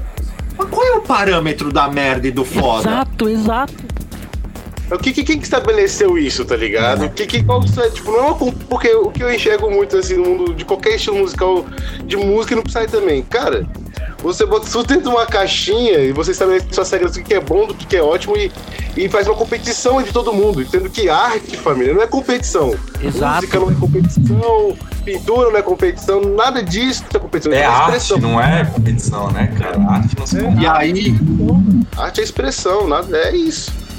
E aí vem a questão mais uma vez do propósito, porque quando você tem propósito, você guarda o puto do ego na gaveta. Porque você tem uma questão maior que, que, que vai além de você. Vai a empatia, porque você vai considerar o outro. Então você já não pensa mais em você em primeiro lugar. Em você no sentido egóico. É claro que você pensa em você, em fazer uma produção bacana, em fazer uma composição legal, um som que vai fazer a galera dançar, ou em qualquer outro aspecto que não seja da produção, enfim. Mas quando você só tem razões egóicas para trazer como conteúdo seu, velho, você pode ter certeza que você vai ter uma coisa muito passageira. Você vai poder até estourar agora. Só que eu falo uma coisa para os meus alunos: eu não quero te ensinar a copiar, eu quero te ensinar a compreender o que é ter um legado. Porque legado é outra questão, cara. Legado é uma coisa que quando você parar de produzir, alguém vai virar e falar assim: nossa, você lembra do som daquele cara, como era foda? Puta, eu ia pra pista e escutava o som do cara, nossa, velho, parecia que eu ia pra outro mundo, eu esquecia meus problemas, aquilo. Você marca alguém com a sua autenticidade. E isso, velho, não tem cachê que paga. Mano, isso que você falou, velho, é, me lembra muito de 2018 pra cá, que é, tipo, isso é uma, isso é uma, uma crítica não crítica, né? É, nessa época, que inclusive foi a época que comecei a curtir Psytrance, eu via muito do mesmo, sabe? Sempre daquele progressive com só triplet, essas fórmulas prontas, sabe? E um monte de DJ estourado, né? Muito produtor estourado. fazendo- Triplet, mantra indiano e break. Isso, sim, sempre, sempre, mano, sempre isso. Aquelas subidas infinitas. Sim, mano, e aquele drop de dois minutos que o cara ia arrastando até dropar, tá ligado? Então, tipo assim, Você me odeia pra segurar tanto esse drop? Toma 5 reais pra você soltar. é, na moral, toma aqui, ó, 10 reais pra você soltar, 10 reais. Toma 10 pila. Dá, dá 3 águas aqui. E aí, o que que eu quero Ó, tá vazando um microfone, tá, guys? Tá. É, não, sim, eu, eu- É o meu, é o meu. É o meu. Eu tô. Por isso que eu tô voltando. Aí, enfim, o, o, o que eu queria dizer com tudo isso é que, tipo assim, nessa época tinha muito de, eh, de produtores mesmo, com sempre essas fórmulas prontas, né? Que, tipo assim, era fácil que você ia estourar com isso. E o que eu percebi, né? Isso foi mais de 2019 pra frente, que muitos desses produtores, eles saíram dessas vertentes, né, que era uma fácil produção, que era é, uma fórmula pronta para uma identidade sonora. Olha só, posso dizer facilmente, o Ground Bass ele fez isso, é, o Blaze ele fez isso, de certa forma o Aura Vortex fez isso, que ele saiu do projeto dele do Aura Vortex e criou o Sky Lotus. Então, é, essas identidades que o, o pessoal foi trazendo a mais, isso é muito do legado que você falou. Eu tava lembrando agora da conversa que a gente teve com o Ground Bass, e ele falando que, tipo assim, é, o mais importante de você fazer não é o hit, né? O hit você pode fazer hits à vontade, você pode tentar criar sempre uma fórmula pronta pra você hitar. Mas o importante mesmo é você ficar marcado na- no, no que você tá fazendo, no som que você tá fazendo, seja numa apresentação que você esteja fazendo. É o que você vai marcar pras pessoas. E quando você falou isso, me lembrei demais. E, velho, isso é muito importante, sabe? É você sair sempre do comum e você criar o quem é você e você ser reconhecido por isso. E, e sabe, Afonso, é legal você citar o, o Thiago, porque assim, o Thiago precisou ter muito culhão pra fazer o que ele muito culhão, fez. mano, muito. Eu respeito muito isso. O Tijá também. Uhum. O Tijá veio num processo de mudança que hoje eu acho que ele encontrou o ápice até agora do som dele, e é o que ele tá fazendo agora e tá fazendo com maestria. O, o Thiago encontrou a- o formato de som dele, porque você percebe que existe uma forma na música dele. A Tem uma identidade dele, né? uma, uma- não é que tá numa caixinha, é, mas existe uma assinatura muito bem definida. Sim, você já escuta Mas- o som e já sabe que é dele. Você sabe. Mas o lance é assim: você sai de uma situação onde você tá bombando por uma determinada coisa, e aí você resolve dar um, um giro 360, uma mudada 360 e manter ainda a sua autenticidade e a galera continuar te respeitando e te admirando. É muito difícil, não é pra qualquer um. Não é pra qualquer um bancar a mudança e mais do que isso, sustentar a mudança. Até porque a mudança dele foi muito. Mudou até o contexto de rolê que ele pode tocar, né? Sim. Total. Assim, você- antes ele tocava é, aquele progressivo bem. Né? Vamos falar aqui. Comercial. farofa, Comercial. Comercial, Sim, som era mais mainstream. comercial. Era mais mainstream. E agora ele tá tocando um som que ele, ele pertence, assim, mais a parada mais underground, né? E o rolê e são dois rolês meio diferentes. Eu acho que ele conseguiu unir legal até bem essas duas coisas, na verdade. Sim, são os artistas que conseguem engolir o melhor de dois mundos, né? A gente tem aí É. dois exemplos que a gente comentou aí, o do Tijá e do Ground Bass, que hoje em dia eu vejo eles facilmente tocando tanto em rolê- rolês mais comerciais e mais undergrounds com facilidade, assim. Isso é muito difícil de se ver. É uma flexibilidade muito grande, né? Sim. Eles, eles acharam a linha tênue entre o som comercial e o som underground pegado, grooveado do prog. É, eu, eu não diria prog dark, a gente, a, a gente categoriza isso para ter mais facilidade de compreensão, mas assim, eu também não gosto de ficar dando rótulos se isso é prog dark, isso é prog psy, techno, funkadelic, motherfuckers, mano. me dá tudo uma... Psytrance. Sente- É isso, Roger. Tanto é que assim, quando viravam pra mim e me perguntavam: Ah, que, que, que som que você faz? Progressivo inteligente, mano. Pra mim é progressivo inteligente. Essa é boa. Eu toco Cara, Tanana, esse meu parceiro. negócio de vertente, a gente, por exemplo, lá na conteúdo, a gente vai recomendar um set, um disco, a gente dificilmente coloca, por exemplo, full on morning, full on groove. Não. Às vezes a gente coloca full on no máximo, não a gente coloca psytrance. Quando é um som muito característico, às vezes a gente coloca um progressivo e psytrance. Acabou. Porque assim, hoje também quer se rotular tudo. Tudo quer se rotular. Ah, o fulano, eu já vi gente brigando na internet, porque falando que tal projeto tocava tal tipo de vertente e o ciclano falando que não. Prog Você tem cachorrada. É, Prog cachorrada. tá todo mundo no mesmo bolo, cara. Eu acho que a gente Edu. um conhecimento é legal pra gente ter uma base, não pra rotular 100%.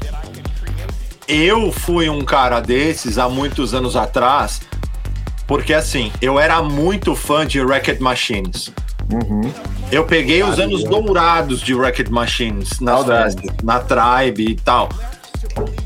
E, velho, quando, eles, quando ele começou Face It, quando ele começou Enjoy the Silence, e aí depois ele foi pro Gabi, naquela época eu fiquei com raiva. Falei, Uhum. porra, eu sou fã porque você é original pra caralho, tem um puta som Aí o movimento. Groovizão, som reto, você não. e- e, sabe, som retão e tá na tribe pra 25 mil nego. E agora você, mano, enjoy the silence. Eu falo, não, mano. Aí eu olho hoje, eu falo assim, tá. Porém, eu preciso pagar minhas contas também. Uhum. Então, como eu vou me manter no meu propósito, mas vou satisfazer uma necessidade real como profissional que eu tenho? Porque afinal de contas, você como produtor, você tem uma empresa. E essa empresa tem que dar lucro, velho. Não dá mais pra viver do romance do trance. Isso There's acabou. no free lunch. There is no fucking free lunch, man. Isso acabou, entendeu? Esse, o romantismo, a poesia acabou. Até poeta ganha dinheiro. Escrevendo que odeia às vezes. Entendeu, cara? Então não dá, velho. No fim, da- no fim das contas, você tem que você tem que pagar, ó. O Tart Modulation mandou lá no chat. Face it é um hino, sai fora. Ô, Mano. Entendo, todo marcou uma era que, que veio depois, a galera depois de 2004, ali 2005, 2006, marcou. Acho legal.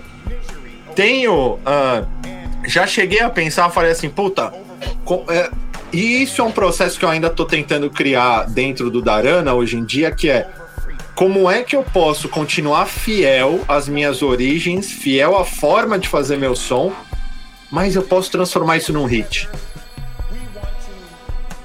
É, a duali... é Não então, cortou. E acho que o Roger não, travou. pode ir. Não é fácil isso, Roger. Não é fácil, cara. Porque assim, uma coisa que todo mundo fala pra mim, e, e, assim, é unânime a galera falar isso, é. Velho, tem duas coisas no seu som que eu reparo.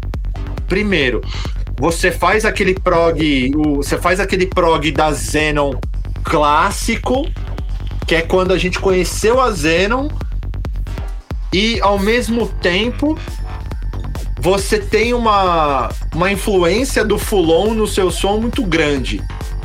E até o Senciente, quando ele ouviu meu álbum novo agora, ele virou pra mim e falou assim, falou, velho, você fez uma coisa que ninguém nunca fez no prog, no prog dark, né? No prog dark, digamos assim, que é você trazer o o blast, trazer a pancadaria, a energia do Fulon para um prog dark que ainda assim é fiel à origem.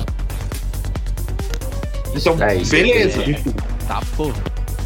Acho que Beleza. veio até desse seu último EP também, o Sparkle, um pouquinho dessa identidade um pouco mais energética, né? Sim. Juntando também as outras características que eu até vou querer que tu fale um pouquinho mais pra frente que tu carrega dentro do Darana. E são todas aquelas características mais cinematográficas, mais assim, de contar uma história do início ao fim. Mas vamos lá, continua aí, depois a gente fala disso. Ah, cara, eu, eu, eu acho que assim, é, a grande sacada é, é- é- A gente precisa parar de ter medo do que os outros vão achar. Mas pra você parar de ter medo do que os outros vão achar, você tem que, mais uma vez, dar tchau pro ego. A dissolução de ego é uma coisa muito importante, né, cara? Pra diversos. Eu acredito que o Psytrance é, a- acho que a maior lição cerne do Psy é isso. Né? Do trânsito psicodélico é a dissolução total do ego. Cara, eu tava tendo uma conversa com a minha namorada ontem sobre, sobre ego. Assim, eu acho que o ego ele é um pouco importante pra você se valorizar, se autovalorizar. Tipo, se uma pessoa acha que sem ego nenhum, é uma pessoa escrachada na vida, sabe? Não pensa em progredir. Mas agora, você nunca pode deixar o ego te dominar. Entendeu? A pessoa que deixa o ego dominar, aí que começa o erro. A pessoa se, é, se preocupa mais em mostrar para os outros ou fazer os outros é, provarem para os outros que ela é a melhor em tal coisa, ou que ela é boa em tal É, cara. E a internet ela traz muito disso, né? A gente falou de imediatismo, acho que grande culpa do imediatismo, a culpa desse ego gigante veio da internet. Porque acontece, os algoritmos fecham a gente em bolhas, seja em política, Uhum. seja em música. E todo, a todo momento você só encontra pessoas que só concordam contigo o tempo todo, mano. Uhum. Quando você se depara com uma diferença, o que, que vai falar mais alto? O seu ego. O seu background de pessoas que acharam que você era foda, então o seu ego tá hiperinflado. E o outro também tá do mesmo jeito. É essa colisão de egos que é a, a grande merda, cara. Hoje em dia eu vejo que todo mundo é muito egocêntrico. Eu- sinto a sociedade Oh. muito egocêntrica hoje em dia. Ô, ô, Edu, você me permite dar uma opinião um pouco diferente, assim, contrária à Ó. sua? Claro. Eu não acho que o ego é importante pelo seguinte. O que você, na minha visão, o que você quer dizer não é que é importante ter um pouco de ego, mas é fundamental ter amor próprio. Uhum. Porque o amor próprio você se respeita e se valoriza. O ego, pra mim, é um conjunto de crenças que coloca, que você coloca na cabeça. E aí o João Marambá, que eu acho que tá lá no chat ainda, pode me corrigir agora se eu tiver errado. A gente vem com 23 cromossomos do pai, 23 da mãe e o resto é nosso. Desses 23 de cada um, você acha que que não tem nenhum padrão do seu pai e da sua mãe? Sim. É demais. Com certeza, né? Tomar liberdade aqui, com certeza. É. Então a primeira coisa que a gente precisa falar é assim: o que é meu, o que não é meu. Aí o que Uhum. não é meu, você tem que se desgarrar, que já é uma treta que você vai demorar uma vida. É autoconhecimento fudido, cara. Aí É, a você não segunda- sabe do que você precisa se desgarrar, né? Às vezes você nem sabe. Aí a segunda treta é ver quais padrões você criou que não te faz bem. Aí a terceira treta é criar novos padrões que é bom pra você e consequentemente vai fazer bom pro entorno, para as pessoas ao seu redor. Sim. E aí, como missão de vida pessoal, é isso que é o Darana pra mim. Autodescoberta, focar em me, em me conhecer e aprender a, a, a me desgarrar daquilo que não me serve e transformar aquilo que me serve em algo melhor. Eu acho que pra mim essa é a mensagem principal do Darana. É, é até bem estoicista, assim, né? De certa forma. Porque, tipo, quando você vai falar de estoicismo, a gente olha para Primeiro olha pra dentro, e o que não tiver no meu controle, eu não posso controlar, então isso eu deixo pro universo. O que tiver no meu controle, o que tiver em mim que eu posso melhorar, eu sempre vou estar melhorando, tá ligado? Eu Total. acho que é uma mensagem muito importante, cara, que as pessoas elas esquecem, elas olham muito pra fora hoje em dia, né? A coisa que as pessoas esquecem cada vez mais de olhar pra dentro. Todo mundo olha muito pra Hora da fora. o que o outro autoaceita- da aceitação, né? E aí sempre pensar mais na autoaceitação. Quer, ace- quer ser mais aceito pelos outros do que por você mesmo. Sim. Cara, você sabe uma, uma coisa que eu vi uma vez, assim? E aí aquilo me levou pra uma reflexão fodida. Eu tava um dia. é, quando eu tava trabalhando ainda na- aqui em São Paulo, na Vila Olímpia, tinha num bairro, que é um bairro que tem muita empresa, né? É, eu, eu fui almoçar num lugar com comida, com comida mais saudável. E aí entrou um cara.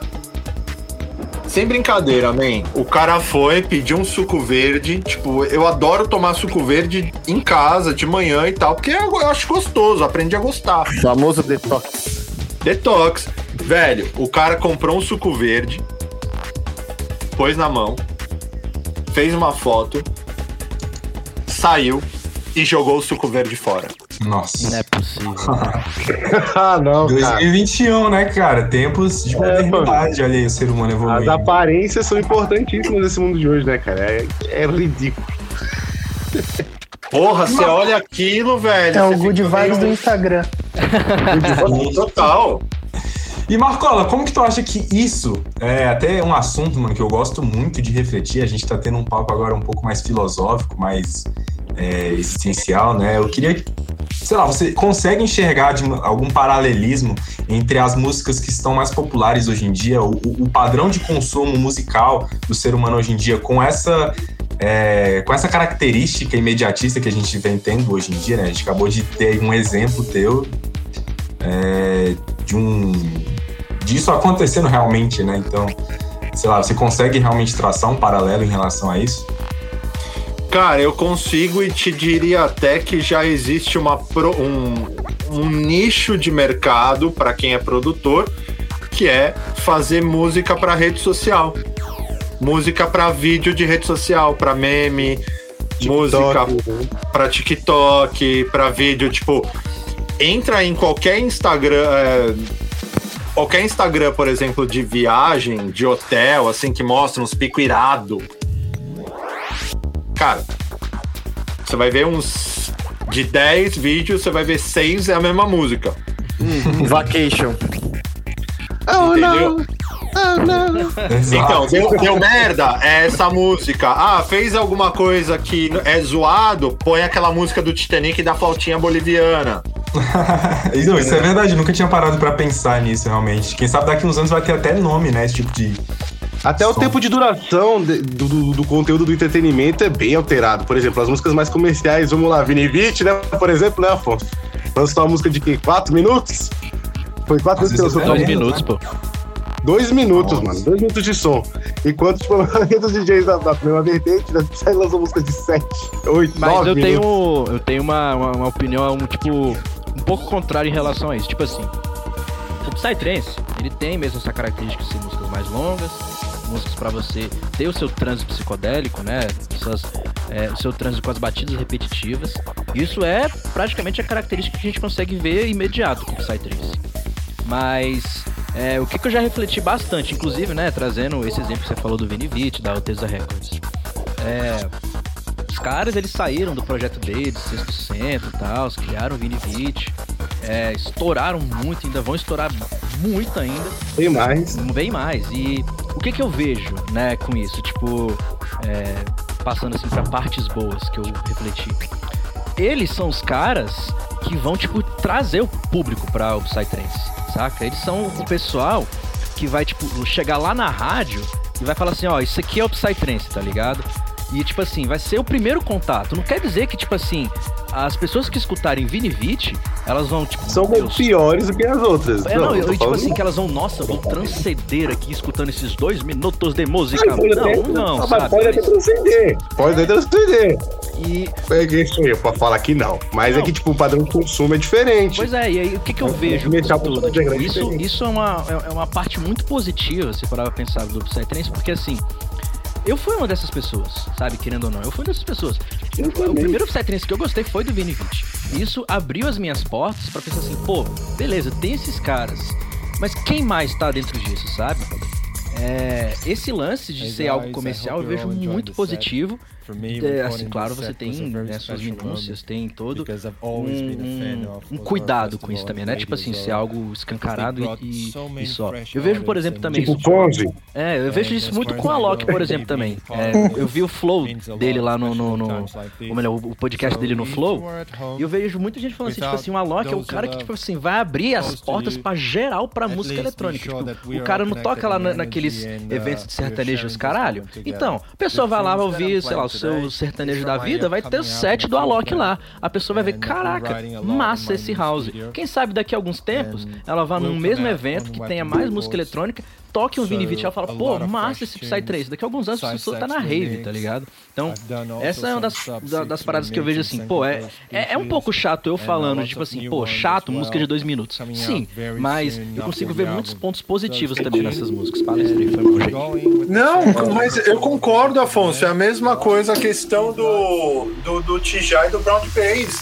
O que eles estão fazendo, eles estão abrindo as portas para o Prog Dark de um jeito que ah, nenhum brasileiro fez. Eu abri as portas para os produtores lançarem na Zenon. É uma coisa. Os caras estão abrindo as portas para um público muito maior conhecer o Prog Dark e, consequentemente, conhecer o Darana. Sim. Sim.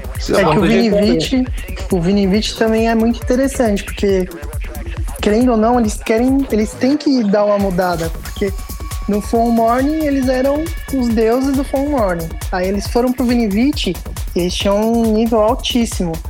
Aí meio que não sei se para eles perde o, o feeling de tipo, ah, a gente é muito foda nesse quesito que a gente tá tocando. Acho que eles quiseram expandir mesmo pra, tipo, mundialmente. Tanto que os caras tocando em Tomorrowland, estourado. Não, sim.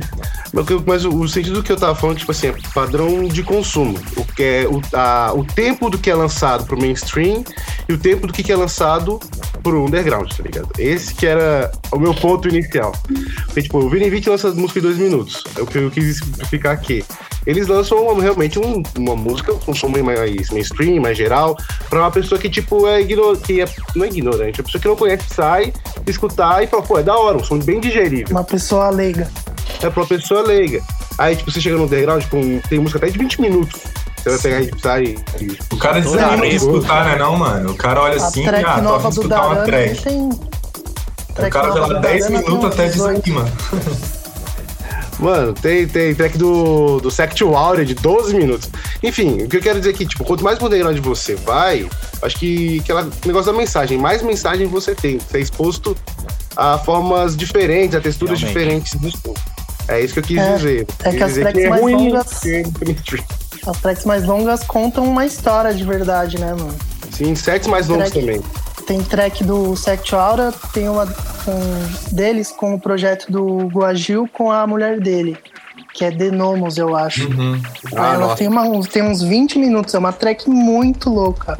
Muito Acho louca, eu é, esqueci é o legal que seriam dois casais tocando, né? Porque o Sect Hora é, é um casal também. Sim. É verdade, né? Nunca eu tinha parado pra pensar.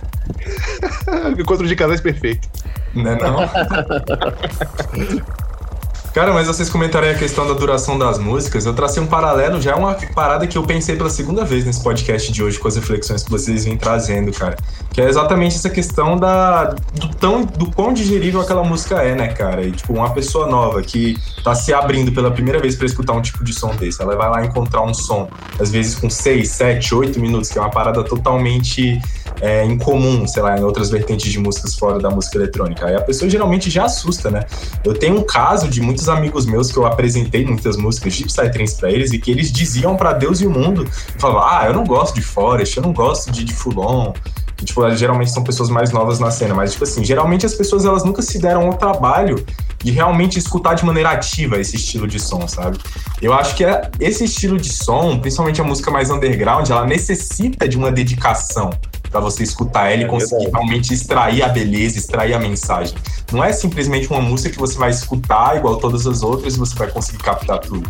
O próprio som da Zenon, eu vejo muito isso. Posso traçar o paralelo aí também, que, sei lá, outras que eu acho que, sei lá, é o. É o é o triênio das três gravadoras mais fodas do Psytrance, que é a Parvati, a Sangoma e a Zenon. E as três são esse, exatamente esse tipo de som que realmente, cara, se você quer, você quer escutar, quer realmente entender o som, você quer realmente tentar gostar daquele som, você tem que escutar ele da maneira certa. Você precisa escutar do início É. ao fim, com paciência, com atenção, e de preferência num equipamento de som que consiga te, te fazer escutar todas as frequências, né? Porque principalmente música eletrônica, que tem muito foco nas frequências mais graves, se tu for, sei lá, escutar na caixinha do teu celular, tu vai estar matando muito da música, sabe? Então, realmente, eu acho que isso também é uma coisa que distancia muito as pessoas desse tipo de som mais underground, mas é exatamente isso que vocês falaram também, né, cara? É tudo uma questão de, de nicho, né, cara? Existem os projetos, os músicos mais de abertura, mais comerciais, que trazem essa galera para conhecer realmente essa variedade gigante de música que a gente tem. Graças a Deus, é o saldo que a gente tem isso, né? Porque assim que é bom. A gente tem de tudo para escutar. É só escolher, entrar no Spotify e dar ali no play. Tá lá escutando. É, é isso que eu ia falar, Thales. O, o ecossistema precisa de todos esses elementos para funcionar. Porque se não tiver também alguém que queira ir pro lado mais comercial, o estilo morre. E o estilo morre Porque, velho, você imagina, tá todo mundo no underground, beleza, vamos ficar no underground. Mas 100% underground, ninguém conhece, não tem marketing, não tem promoção e não tem alavancagem disso, não tem cachê. Não tem cachê, não tem gig. Não tem gig, você não compra equipamento. Não compra equipamento, você não investe na carreira. Não investiu na carreira, você vai trabalhar com outra coisa. Você não paga nem a É, vai morrer muito produtor. A síndrome do underground é o que mata mais as cenas, mano. Tanto no metal, foi o que matou o metal, foi o que. É o que. Tem algumas pessoas que tentam fazer com Psy. Aí acontece um fenômeno que eu sinceramente não sei o nome, mas que é o seguinte: você pega alguns projetos, por exemplo, vocês já ouviram falar de Amon Tobin? Não. Não. Não. Amon Tobin é um brasileiro, ele nasceu no Brasil, ah, mas ele tem descendências marroquinas e de algum outro lugar, se eu não me engano. Mas ele praticamente não fala português. E esse cara é o maior ícone do IDM do mundo. O cara é uma lenda, ele e a Fex Twin. Cara, são coisas que assim. Eu não sei que fenômeno é esse que acontece a cada 78 mil anos que um cara extremamente underground vai lá e estoura do mesmo jeito que um cara ultra comercial. E o cara vira Deus, entendeu? Pra mim, a Montobin, a Fex Twin, O próprio Boris Brecha, acredito eu também, né? Um pouco. Boris Brecha dentro do técnico, Martin Garrix também. Martin Garrix. Sepultura. Garrix Underground? Não, não, não do underground, mas que estoura, assim. Ah, sim, entendi. entendi. estouro. Mas eh, nas devidas proporções, aqui no Brasil, vintage culture. Se você for olhar o som do vintage comparado com todos os outros produtores do mesmo gênero musical dele, ele é o mais underground de todos. Se você analisar como produtor, ele é um som mais sério de todos comparado a toda outra galera do Tech House. E o cara é um dos mais estourados. E Marcola, se tu tivesse que dizer pra mim o que, que diferen- diferencia, digamos, um som sério de um som mais comercial, com- o que você diria pra mim? Assim, Oh, o que você shit. consegue enxergar essa diferença? Peguei de surpresa. Dude, E pegou no pulo, cara. essa, oh, essa é a pergunta de um milhão de dólares. Porque se eu soubesse, eu tava falando com vocês de algum pico muito foda na Europa, que eu tava morando lá ganhando muita grana. Falando com um jatinho. Não é não? É, cara, mas eu acho que é assim. é, algumas coisas que eu já consigo perceber é. Quanto mais. é, de modo geral, tá? Mas não tem certo e errado, não, não tô dizendo que eu tô certo e nem sei se eu tô certo, porque. Mas é só a minha visão, mas é assim. Eu, eu percebi na minha carreira que quanto mais eu queria. E aí eu percebi isso com, com a pista.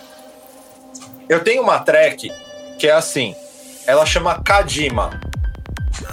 Essa track Kadima, ela tem o break mais da hora que eu já fiz. É o break mais irado que eu já fiz. Eu talvez goste mais do break do que da track. é, por quê? Eu sempre tive um pé no jungle, sempre tive um pé no IDM. Quando eu morei na Austrália, ah, eu inclusive fui o, o- acho que o único DJ fora da Austrália a ser DJ da Enigmatic Records, que foi uma gravadora lendária do IDM, Glitch, Music, assim. Eu até lancei sample pack de Glitch com eles. Tipo, quem conhece a Enigmatic Records sabe que os caras são é os pica dos pica. E, e- e, velho, eu sempre bebi dessas influências.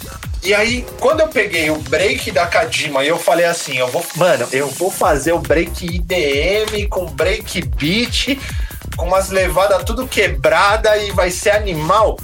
Cara, eu ia pra festa, tocava a Kadima, eu no palco tava assim, ó, no break. O aí que é bom, cara. Quando ele conhece a própria track, eu acho sensacional, mano. Eu tava assim, no break. A pista tava assim, ó. Ô, quem você vai, mano? Ô, faz a piteira aí pra nós. Hã? O som? Ah, pode crer. Os caras nem aí, mano. Não pegou. O break não pegou pra galera como pegou em mim. Aí o que, que eu percebi? Falei, bom, quanto mais complexidade eu tentar colocar aqui, menos digestível vai ser. E aí eu falei, então peraí, eu preciso tentar então achar um meio termo entre a complexidade que eu gosto e a simplicidade que se precisa. Que aí é essa linha tênue entre hit e underground, saca? Uhum. A Faz pista, sentido. A pista ensina muito, né, velho? A maneira que você tem que é, entregar o seu conteúdo. Com certeza. Eu acho que isso aí é meio relativo, né? Depende muito de qual festa você tá tocando, qual é o público que tá nessa festa, né? Também tem muito disso. Às vezes um artista com o mesmo som consegue fazer a pista de um lugar bombar muito, ao mesmo tempo em que ele pode ir tocar em outro lo- local, né? E a galera realmente ficar nessa aí. Às vezes só pelo horário, né? Já interfere demais, ou É, o cara que vai demais. tocar antes, né?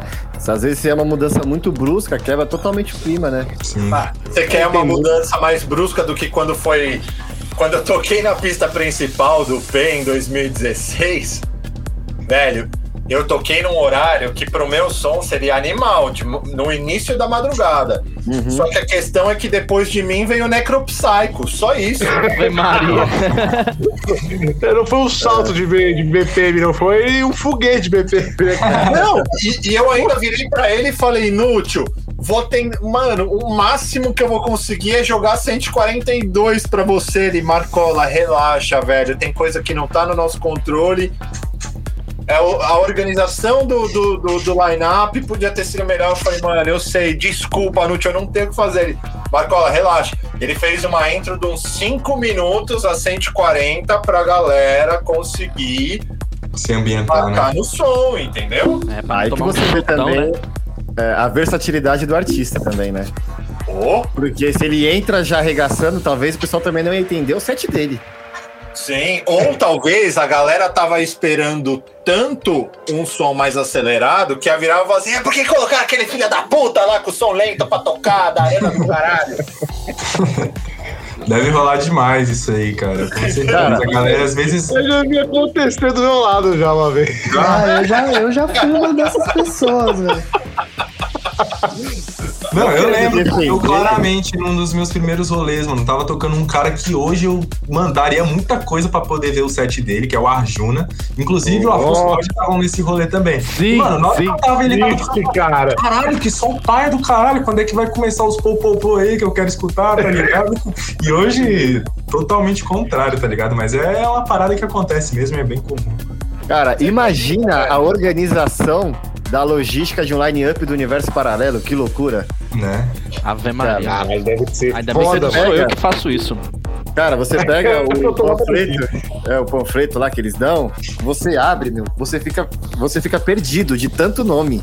Cada um de um lugar, cara. E o cara que vai que o cara que vem aqui vai tocar em três festas no final de semana, na semana. Deve ser uma loucura, cara. Agora o legal deve ser o backstage com os DJs ali, tipo, tá ali, por exemplo, tá ali o da Ana, tá com a galera ali trocando ideia ali. Deve ser muito legal, cara. O É. suspeito de backstage deve ser muito da hora. Pô, Marcola, né? Vamos chamar de Marcola, já que ele prefere assim. É, a gente queria entender, saber um pouco mais como é que é o seu álbum, seu álbum novo, quando que ele vai ser lançado, o que, que que a galera pode esperar. Fala um pouco dele pra gente. Tá. é, Edu, a, concepção do álbum foi uma coisa muito, muito doida, porque foi assim. Eu tava de- eh, desde 2018, 17 para 18 mais ou menos, ah, sem passar uma temporada produzindo, digamos assim, né? Eu tava produzindo muito pouco, aí eu fiz a EP Spark, a Spark tem música que eu já tinha com, já tinha feito em 2014, 2015, e aí só dei uma remodelada para lançar.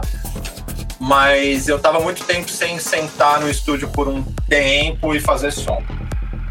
E aí, cara, quando chegou o final de 2019, eu tava num ritmo de vida que eu era gerente numa empresa, gerente de, de, de contas numa empresa, numa multinacional.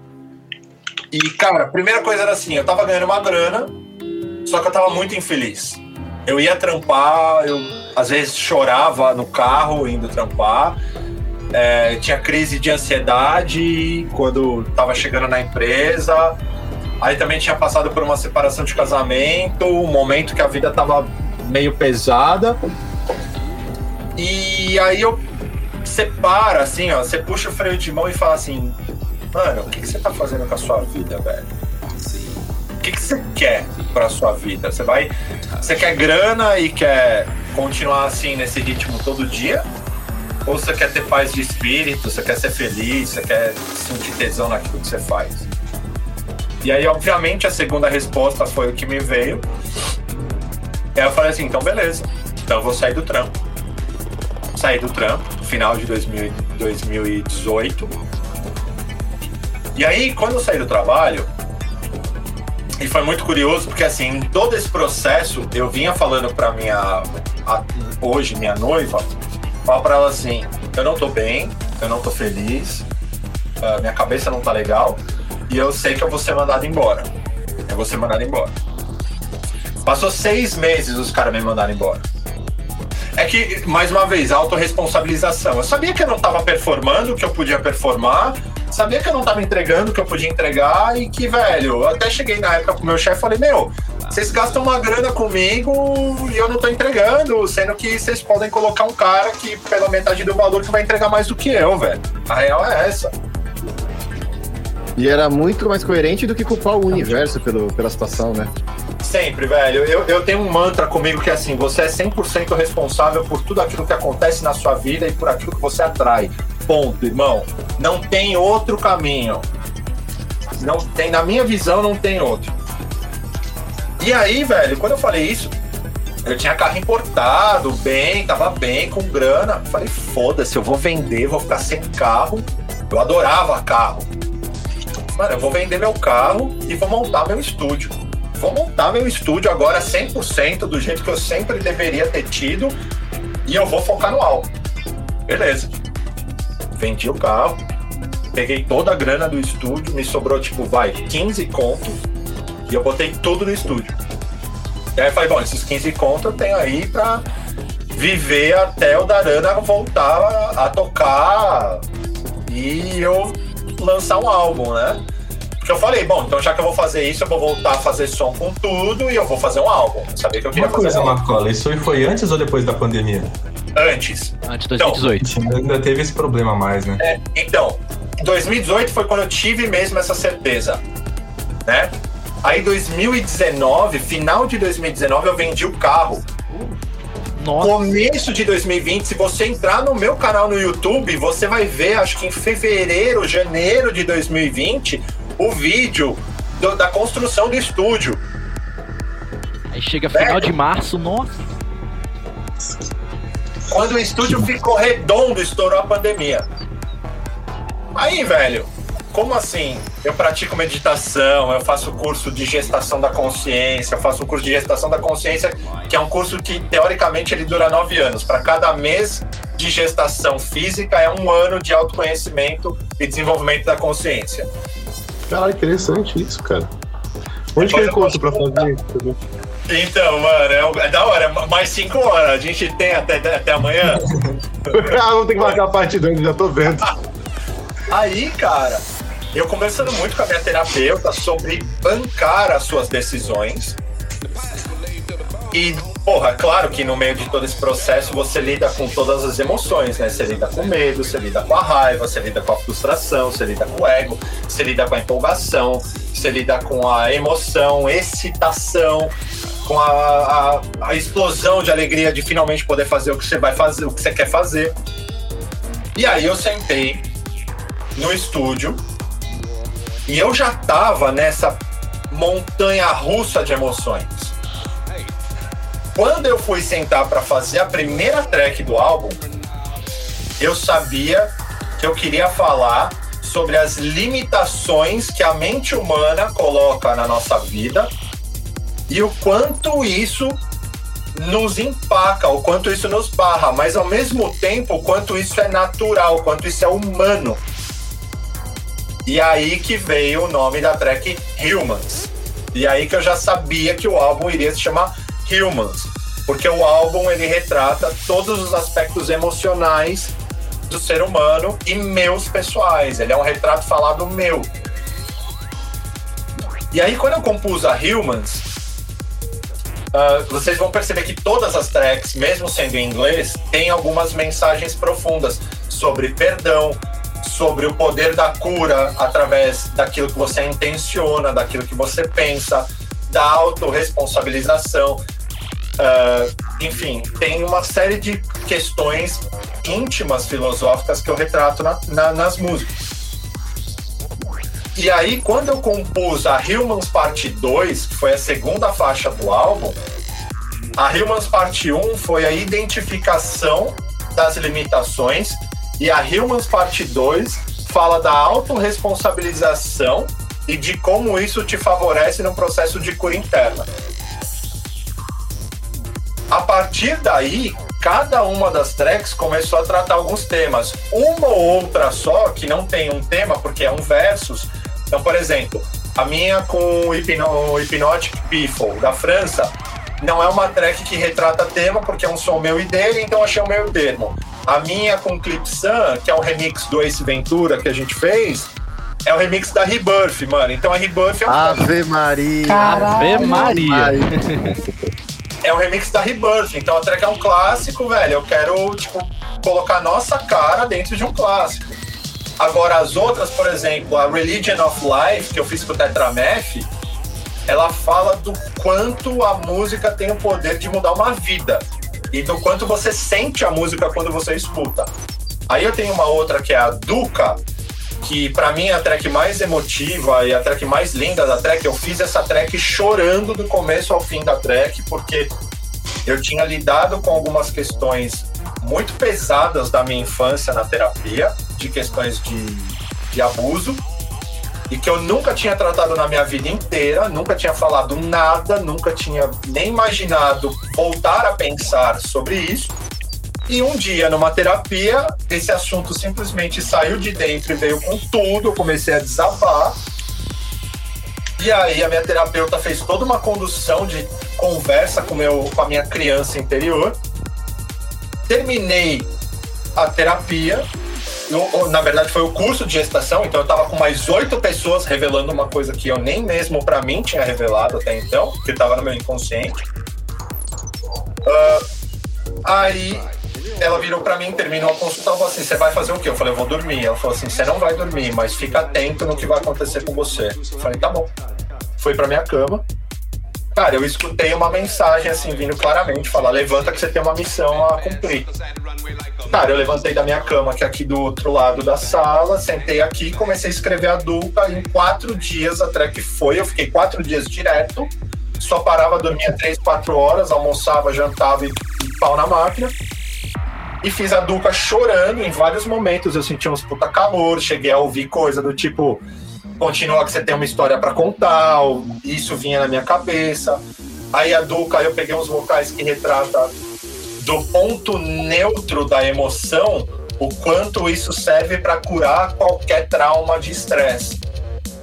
Né, que é, na verdade, um procedimento científico mesmo, que existe uma forma de você entrar no estado de meditação e aí você tem uma série de eletrodos que te monitoram e ele vai através de uma série de frequências mostrando um gráfico e quando você chega no ponto zero, é o ponto onde você está livre de qualquer emoção, digamos assim, e ali começa um trabalho de cura física de um trauma psicológico, que era o que eu estava passando. E dukkha quer dizer em sânscrito o ponto onde não existe tristeza e nem felicidade, só aprendizado, que era exatamente o que eu estava vivendo. E é por isso que o álbum chama Humans, velho, porque é o ser humano lidando com todas essas emoções.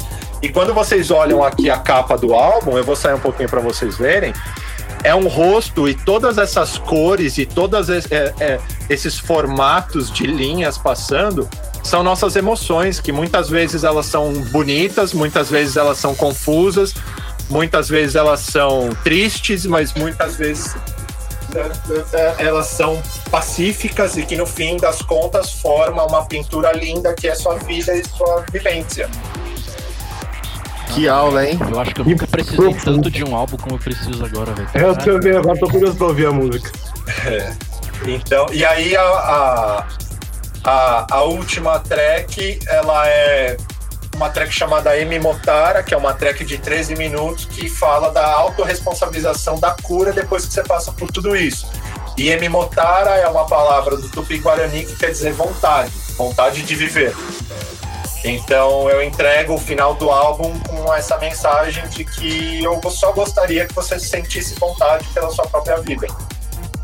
Cara, velho, simplesmente incrível, mano. De tirar o chapéu, eu fico muito feliz, mano, de saber que você vai lançar um álbum com toda essa mensagem por trás, que é, querendo ou não, a tua história de vida, né? É, Máximo respeito. Pelo menos pra mim, isso agrega um valor é, imensurável para aquela obra de arte. Você estava comentando aí, com certeza, quando eu escutar o álbum Humans, eu vou escutar ele agora com outros ouvidos, com outra é, perspectiva, mano. E eu acho que isso é uma parada muito importante e que eu gostaria de ver mais na cena, em outros lançamentos, em outros artistas, mas, cara, sensacional de verdade. Agora eu tô realmente muito hypado pra escutar esse lançamento. É que assim, Thales, sabe quando você chega num ponto da sua vida que você guardou tanta coisa dentro que você realmente precisa pôr isso para fora, senão essas emoções vão te fazer mal, vão se somatizar até chegar num ponto de virar uma doença, porque na, na metafísica, que é o que eu estudo, se o pensamento é eletromagnético, eletricidade, é, eletricidade conduz, magnetismo atrai. Então, quanto mais pensamentos negativos, por assim dizer, mais você pode materializar internamente de você uma doença. Né? O que, que é um câncer, por exemplo? Até falei com o Du uma vez que é uma coisa muito difícil de se assimilar, que é o câncer é uma escolha. Na minha visão. É, é muito duro de falar isso, mas por que, que ele é uma escolha? Porque o câncer é uma doença que ela é a aglomeração de células querendo atacar você mesmo. Você não se ataca em pensamento? Você não se sabota? Só que quando você chega um nível, num nível de autossabotagem que mentalmente você não tem mais condições de lidar com aquilo, o corpo começa a somatizar. E a partir do momento que o corpo somatiza células, aquilo vira um nódulo, aquilo começa a criar forma, criar matéria. Entendeu? Então, a, a, o, Rio, a, o álbum Humans é a materialização positiva de toda essa experiência. Por isso que a capa do álbum é tão entrelaçada, as cores e as formas são tão entrelaçadas, porque tá tudo conectado, entendeu? Cara, eu, eu tô em choque, velho. É, é, é muito interessante que o, álbum, que o álbum todo ele não é só um álbum, ele tem um conceito. Né, que deixa tudo muito mais é, interessante, mais rico, mais rico e original também. Porque, tipo assim, você lançar um álbum só com as melhores, suas melhores músicas, todo mundo faz. Agora lançar um álbum com conceito, Aí já é outra pegada totalmente diferente de arte, de, de, de referência, etc. Ô Marcola, a Letícia, que é a namorada do nosso amigo Arthur aqui, ela deu uma ideia aqui, ó, para você fazer uma live sobre expansão da consciência. Eu fiz uma live, tá no meu Instagram. Eu fiz com a minha noiva, porque minha noiva, ela também é, é estudiosa de metafísica há muito mais anos do que eu. Eu sou, eu tô há três para quatro anos nesse caminho. Uhum. Mas ela já tá desde os 14 anos dela e ela tem 32. E a gente fez uma live, tá no meu Instagram, de mais, quase uma hora, sobre a importância da forma como a gente lida com os pensamentos, como a gente se cuida e como a meditação pode te ajudar no aspecto criativo seu a se desenvolver. Porra, que foda, hein? Eu acho demais. É algo que eu ainda conheço pouco, pratico pouco, mas a gente tem comprovações aí que é, traz benefícios absurdos pra cada um, né, cara? Cara, a meditação, ela me ajuda mais com a minha ansiedade do que, do que a maconha, te falar bem a verdade. Claro. Ajuda muito com a ansiedade e te ajuda muito pro momento presente. Pra mim, ajuda muito nisso. Viver o momento presente a todo momento. A meditação te ancora, né, velho? Ela faz você se, se sentir naquele momento. Porque assim, no- eu diria que 99% do nosso tempo a gente respira por osmose. Mas você já parou para observar a sua respiração? E que é o princípio básico inicial da meditação? Que é a respiração. É O primeiro, primeiro ponto da meditação é esse, né? Vamos começar observando a respiração. A partir da respiração, você começa a fazer um escaneamento do seu corpo de liberação de, de energia para você começar a relaxar até você chegar num ponto aonde você não tem mais interferência externa. E até as interferências internas, né? Porque assim, é uma dificuldade que todo mundo tem, muito grande no começo da meditação, é você conseguir não pensar durante a meditação. Que é um dos maiores desafios. E até você chegar num ponto onde a única coisa que você observa é sua respiração, requer muito autoconhecimento, mas não só autoconhecimento de consciência, mas físico, de consciência do seu corpo, de consciência da mente, da- de como você se conduz dentro do processo, né? Cara, E é muito da hora, muito da hora você falar disso. Que, por exemplo, eu antes de namorar, começar a namorar a Letícia, eu era muito cético perante essas coisas. E ela foi me mostrando os caminhos e e assim como eu, muita gente tem é cética sobre isso, acha que é baboseira, meditação, autoconhecimento. E, mano, é essencial pro ser humano o autoconhecimento. É até onde a sociedade, até onde sou eu, né? Até onde a influência, até onde sou eu. Isso que é um dos grandes dilemas que as pessoas, elas se... Eu vejo que todo mundo, assim, boa parte das pessoas, não falar assim, que todo mundo, uma hora ou outra, ele vai- ele vai se diluir nos outros. Não, não existe isso de você ser só você. Não existe Superman, tá ligado? De Nietzsche. Então, tipo, uma hora ou outra você vai se diluir nos outros. Você tem que reconhecer a hora que você se dilui e a hora que é você mesmo. Então, foda. Se conhecer é foda, cara. Você não sabe. Você não sabe quem é você, tá ligado? Você vai Tem gente que morre sem saber quem ela é. Sim. Aí você, tipo. É porque é um instinto nosso. A gente tenta copiar os outros pra ser o mais tribal possível. Tenta sempre ter segurança, né, cara, nos nossos sentimentos, na nossa vida em diversos aspectos e acaba sendo dessa forma.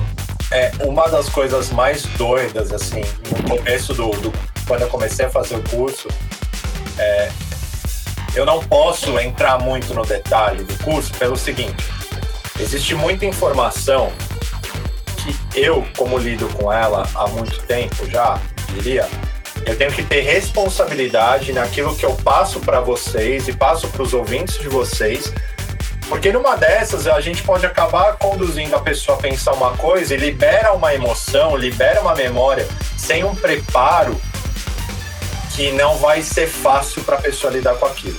Então, Então, lidar assim- com a própria luz é lindo. Com a, com a- escuridão interna que é o difícil, cara.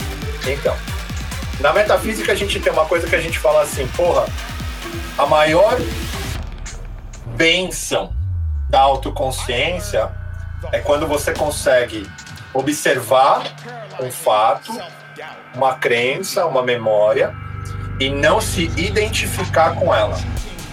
O que é se identificar no caso? Não sentir a emoção dela.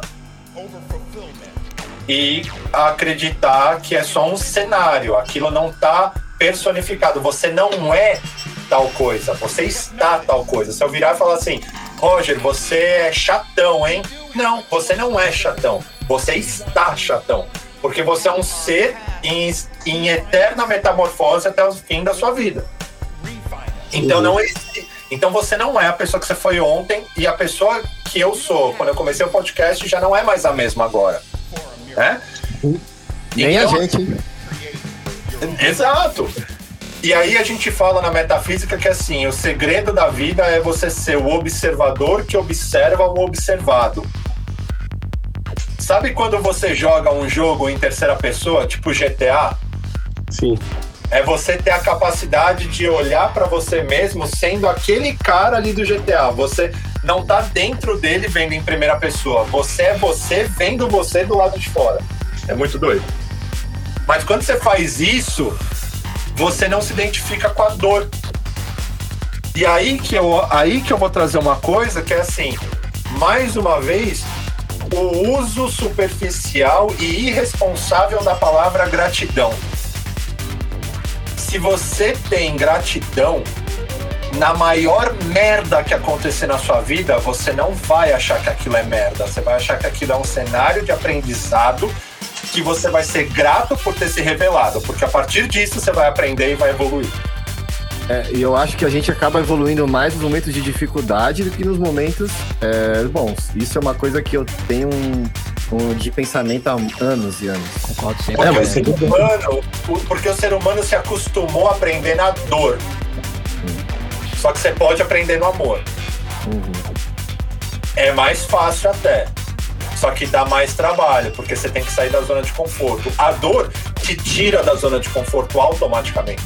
Ela te arranca, né, de uma vez. Te arranca, não tem filtro. O amor tem. Só que aí você põe filtro demais. É um caminho mais longo, né? É um caminho mais longo. É, você tem, tem uma frase do Arte da Guerra do Sun Tzu que é, encurra- Como é que ele fala? É no sentido de que, tipo assim, encurralha um samurai, um guerreiro, e ele se mostra é na beira de um penhasco, e ele mostrará realmente se ele é um guerreiro ou não, tá ligado? Tipo, uma situação de merda, o cara tem um penhasco como a gente pra enfrentar. Ou ele pula, vai se acovardar ou ele vai pra cima. Então, tipo, eu acredito muito nisso, mano, também. Que todo mundo precisa se fuder um pouco na vida. Se É. você não se fudeu, quer dizer que você não viveu. Tem que viver o baixo e o alto. Eu acredito nisso, é minha Eu acho que eu vou tatuar essa frase amanhã, Roger. Todo mundo tem que se foder um pouco na vida. Fuder na vida, Se você não se fudeu, você não Algum, viveu. é, algum tatuador online aí? Genial, mano. Adorei esse papo aqui que a gente teve hoje, mano. Mas só pra gente fechar, Marcola, quantas tracks vão ter no seu álbum, cara? E quais vão ser as colaborações que você vai incluir nele? São nove faixas. As colaborações tem o Tetrameth, Hypnotic Biffle, Clipson, uh, Fractal Joke Nossa. e Orek. Olha, divisão É, de né, peso, hein? economizou, né? Economizou. Dia 24 de junho, então, disponível aí pra galera escutar na íntegra, né não? E o 24 preview? de junho e dia 17 sai a Humans Parte 1 gratuita no Bandcamp da Zenon. Olha só. Eu queria só quiser. puxar um, um assunto rapidinho. A gente trocou uma ideia com o Marcola há um tempo atrás, sem live, sem nada, a gente dá conteúdo, e a gente vai elaborar umas matérias falando um pouco sobre Zenonesk, sobre as origens do Progdac, sobre a Zenon. É, a gente tá para lançar aí nas próximas semanas, mais ou menos em paralelo com o lançamento do, do álbum dele. Então, quem quiser acompanhar também, fica de olho lá. Fica de Olha, olho, porque é meu canal favorito de Psytrance é conteúdo, tá ligado? Conteúdo eletrônico sempre brabíssima nos seus conteúdos eletrônicos, olha aí. Inclusive, Obrigado. Já fica o convite aí pra ti, cara. Você vai ter que retornar algum dia aqui no Boteco pra gente gravar essa parte 2, pra gente falar de Zenonesk. É, É uma parada que, que é- as pessoas aí têm muita dúvida, confundem muito, não conhecem muito bem, até porque é uma cultura relativamente um pouco distante, né? Nos últimos anos eu acho que vem caindo muito na popularidade do, do gosto brasileiro aqui, mas que sempre foi um pouquinho relativamente distante, né? Do, do- do público brasileiro. Então acho que é um tema muito massa da gente trocar ideia. E se você animar, o convite já tá mais que feito, mano. Só falar a data. Ah, simbora então. E aí, na sonoridade desse do álbum, a gente pode esperar o que a gente já conhece do Darana, né? Aquelas, é, aquela atmosfera mais cinematográfica, tracks mais longas, mais é, indo na calma, né? Digamos assim, sem nenhuma pressa. E a gente pode continuar esperando isso para esse, esse álbum que você vai lançar esse mês? Pode, tem muita evolução do que a gente tá, do que todo mundo conhece do Darana, existem muitas características novas. A parte da cinematografia foi com certeza um dos pontos que eu mais dei atenção, porque para eu lidar com todos esses assuntos, é, eu não queria lidar com tudo isso de uma forma pesada. Eu queria lidar com isso de uma forma leve e bonita. Então eu, eu precisei evoluir muito também nesse aspecto para poder traduzir dessa forma e ser uma coisa que agrade as pessoas que gostam de um som muito mais sério e ao mesmo tempo as pessoas que gostam de um som com mais melodia. Então eu dei muita atenção para a parte melódica, mas uh, de uma forma que em vários momentos você vai perceber melancolia, mas em outros momentos você vai, vai perceber muita celebração, vai ficar muito claro na transição entre as tracks que tem momentos onde você simplesmente vai fechar o olho e sorrir, em momentos que você vai perceber que existia uma mente com várias questões internas que precisavam ser lidadas, e aí a track é mais séria, mais carrancuda, e que no momento que você lida e evolui a partir disso, aprende, a track simplesmente desabrocha numa outra coisa muito bonita e muito leve. Então, muita percussão, muito driving de pista, nenhuma track é igual a outra. Todos os grooves das tracks são totalmente diferentes uns dos outros, mas todas têm minha assinatura, todas têm minhas baterias características, todas têm momentos em que eu dou umas quebradas no som inteiro. Uh, momentos muito cheios, igual meu, o, o, meu, o meu agente, o Pedro, ele vira e fala para mim assim: Nossa, sabe uma coisa que eu percebo no seu som? Você tem um momento que parece que você abriu a, o portão da rua do bairro inteiro e foi todo mundo pra rua sair correndo feliz e tranquilada e correndo na rua. Olha lá, olha lá, agora é a hora que tá todo mundo na rua correndo. Então, Death Track tem um momento que sai todo mundo pra rua e, vai, e tudo começa a acontecer junto, porque é, é essa intensidade. É o momento que você vai e a progressividade. Tipo, isso é uma coisa que eu quero sempre primar por ter progressividade em todas as tracks. Nunca uma track achatada, paulada do começo ao fim. Não, ela tem toda uma construção, tem todo um storytelling, toda uma evolução. Massa Cara, demais, já mano. tô ansioso. Muito, velho. É, né não? Eu quero ver escutar na pista esse aí, mano. Que Eu responsabilidade, hein? Que responsabilidade que eu tenho, na Eu mão. só espero que esse vírus saia logo, pra gente- tudo se resolva, pra gente ouvir esse álbum com aquelas caixinhas estourando, que o grave chega a entrar nos tímpanos, sabe? Quero ouvir numa Fury Groove. É só isso que eu quero. Nossa. Eu não consigo imaginar ainda como vai ser a reação da pista ouvindo o live novo. É, porque você não tem como testar, né? Nenhum. Porque geralmente os caras vai lançando uma track, toca uma ali, outra aqui, pra sentir a reação, né? Você tá no escuro, né, cara? Eu não quero nem imaginar, eu quero só viver só esse momento. Eu É, também, Roger. Eu também, eu cara. quero viver. Eu só tô querendo viver, cara. Saudade de festa demais. Esse dia Então, vai som de chegar. qualidade daqui. Ó, eu tô enxergando o futuro aqui, ó. Tô vendo um dia que vai estar nós seis, aliás, nós cinco, né? Curtindo o setzão do Darana na pista, ele lá em cima mandando a sonzeira pra gente. Esse dia vai, vai, Vai ser chegar. foda. Meu sonho. E Vai aí chegar, depois nós vamos, nós vamos descer e vamos tomar uma brejinha gostosa. Com certeza. E trocar ideia. Bora, bora demais. Bom, mas é isso, rapaziada. É, a gente já tá com duas horas e 14 de podcast. É, agora a gente já pode já puxar pro encerramento, né? Eu só queria só deixar uma mensagem aqui, rapaziada. Todo mundo que tá escutando o podcast, eu, valeu demais aí, vocês são foda. Galera do chat aí, valeu demais, né? Duas horas aguentando esses caras aqui tudo chato falando. Eu sei que é foda, mas, né? Tamo junto demais. A gente faz isso aqui porque a gente gosta pra caralho. Tamo junto mesmo. É isso. Real demais. Já vou puxar aqui a melhor parte do podcast, a parte que tá todo mundo espe- esperando aí, né, cara? Eu fiquei muito feliz que durante todo o podcast a gente teve sempre umas 12, 13, às vezes 16 pessoas no chat participando aí com a gente. Então, queria agradecer vocês que estão aí até agora, mano. Igual o Afonso falou, vocês são uns lindos, umas lindas. Eu tô muito feliz de ver esse, essa participação de vocês, foi realmente muito legal. E também já agradecer mais uma vez a participação tanto dos meninos do conteúdo, Eduardo, Arthur, nossos brothers aí. Com certeza ainda vamos gravar muito podcast junto. E também é o Marcola que apareceu aí hoje, mano. Um papo sensacional, cabeça demais. Inclusive, eu com certeza vou querer escutar ele no futuro, porque ainda tem muito mais coisa que eu quero extrair desse papo hoje, ficou, porque foi sensacional. Mas é isso aí. Algum de vocês quer dar uma mensagem antes da gente puxar as indicações de música? Ou a gente já Eu só pode? queria agradecer, né? Aí o Marcola aí por ter participado, por ter se disponibilizado aí trocar essa ideia com nós. A gente é meio bombom, mas tem um coração bom. Nada, velho. Foi que papo delicioso, você é louco. Agradecer o Edu aí também, o Arthur aí por colar. Espero que a gente grave mais podcast juntos. Porra, o Boteco Com Eletrônico certeza. ainda vive e pulsa O no Boteco Eletrônico vive forte ainda. E é só ter pra dar os agradecimentos aí. É que todo mundo que escutou, família. Vocês estão massa demais. Um dia vamos curtir uma fichinha junto. Com certeza. Meu sonho.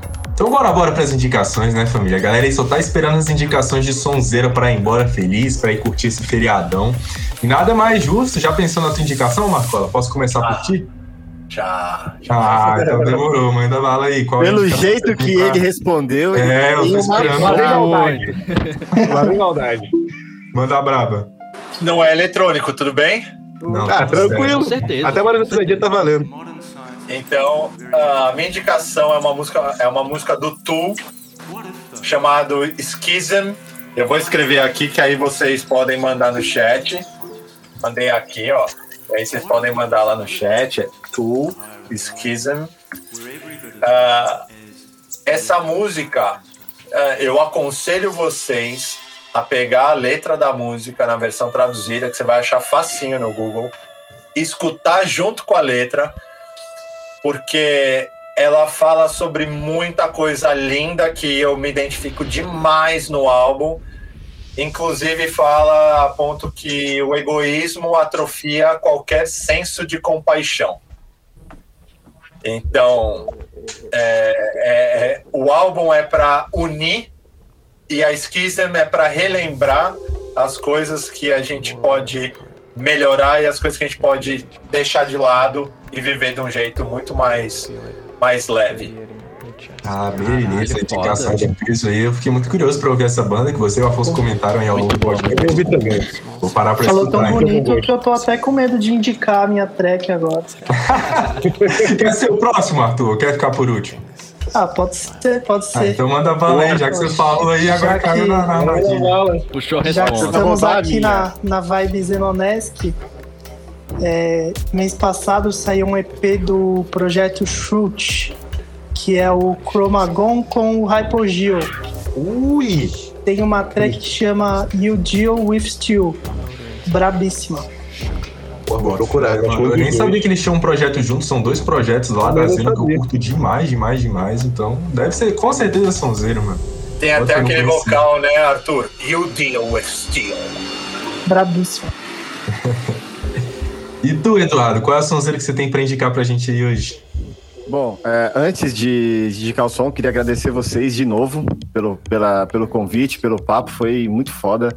Com certeza a gente ainda vai trocar muitas dessas ideias aqui, lá na conteúdo, com o Marcola também. A gente espera se trombar tanto na internet quanto pessoalmente, principalmente pessoalmente, né? É, foi muito foda. É, a minha indicação é uma track que saiu no novo álbum do Aja, que saiu há mais ou menos umas três, quatro semanas. E algo, hein, amigo? Ave que álbum. Maria. Chamando Meu Kitty. É, O cara é chato. achei- Chamando Kitty. Fácil É. demais. Eu achei que o Arthur ia roubar a minha indicação, mas ele não, ele foi pro Zendonesco. Então é Shamanic Tea, é uma track absurda do Aja, que eu já ouvi, eu acho que umas 50 vezes desde que ele lançou. Ele tocava, inclusive, essa track, eu achei vídeo dele no Boom 2016, ele tocando essa track. E ele só foi lançar agora, entendeu? É, e até um pouco Shamanic Tea, né? Tipo, é, Tá chá xamânico. É, isso. É, é um pouco diferente até do som dele, que normalmente o som do Aja é aquele groovizão, é psicodelia. Essa track tem um pouco de samples de vocais, sabe? Eu achei um som um pouco diferente e muito Ela é, forte. meio, ela é levemente chill out, assim, eu achei. É, tem uma pegadinha mais reflexiva, sabe? Um pouco reflexiva. É. Muito forte. Essa é uma track introspectiva pra caralho. Exato. E eu, minha recomendação. A Jezão nunca decepciona, né não, mano? Tá louco. E você, meu querido Afonso, qual é o Fulon Groove que você vai indicar pra gente hoje? Hoje não vai ser Full on Groove. Ah, Ah, olha só, Ah, só vai que ser eu o quê? Morning. não, não. Vai ser Full on Night, tô brincando. É. eu vou indicar uma banda que eu, particularmente, eu sou muito fã. E eu sempre quis indicar essa, essa banda, mas eu nunca achava o momento certo. E hoje, pra mim, foi o momento certo de indicar. Essa banda se chama Tesseract. Ela é uma banda de gente progressive. Muito Bravo. boa, muito boa. Nossa, será que é absurdo, É, mano? Essa música ela se chama Survival, é a minha música favorita da banda.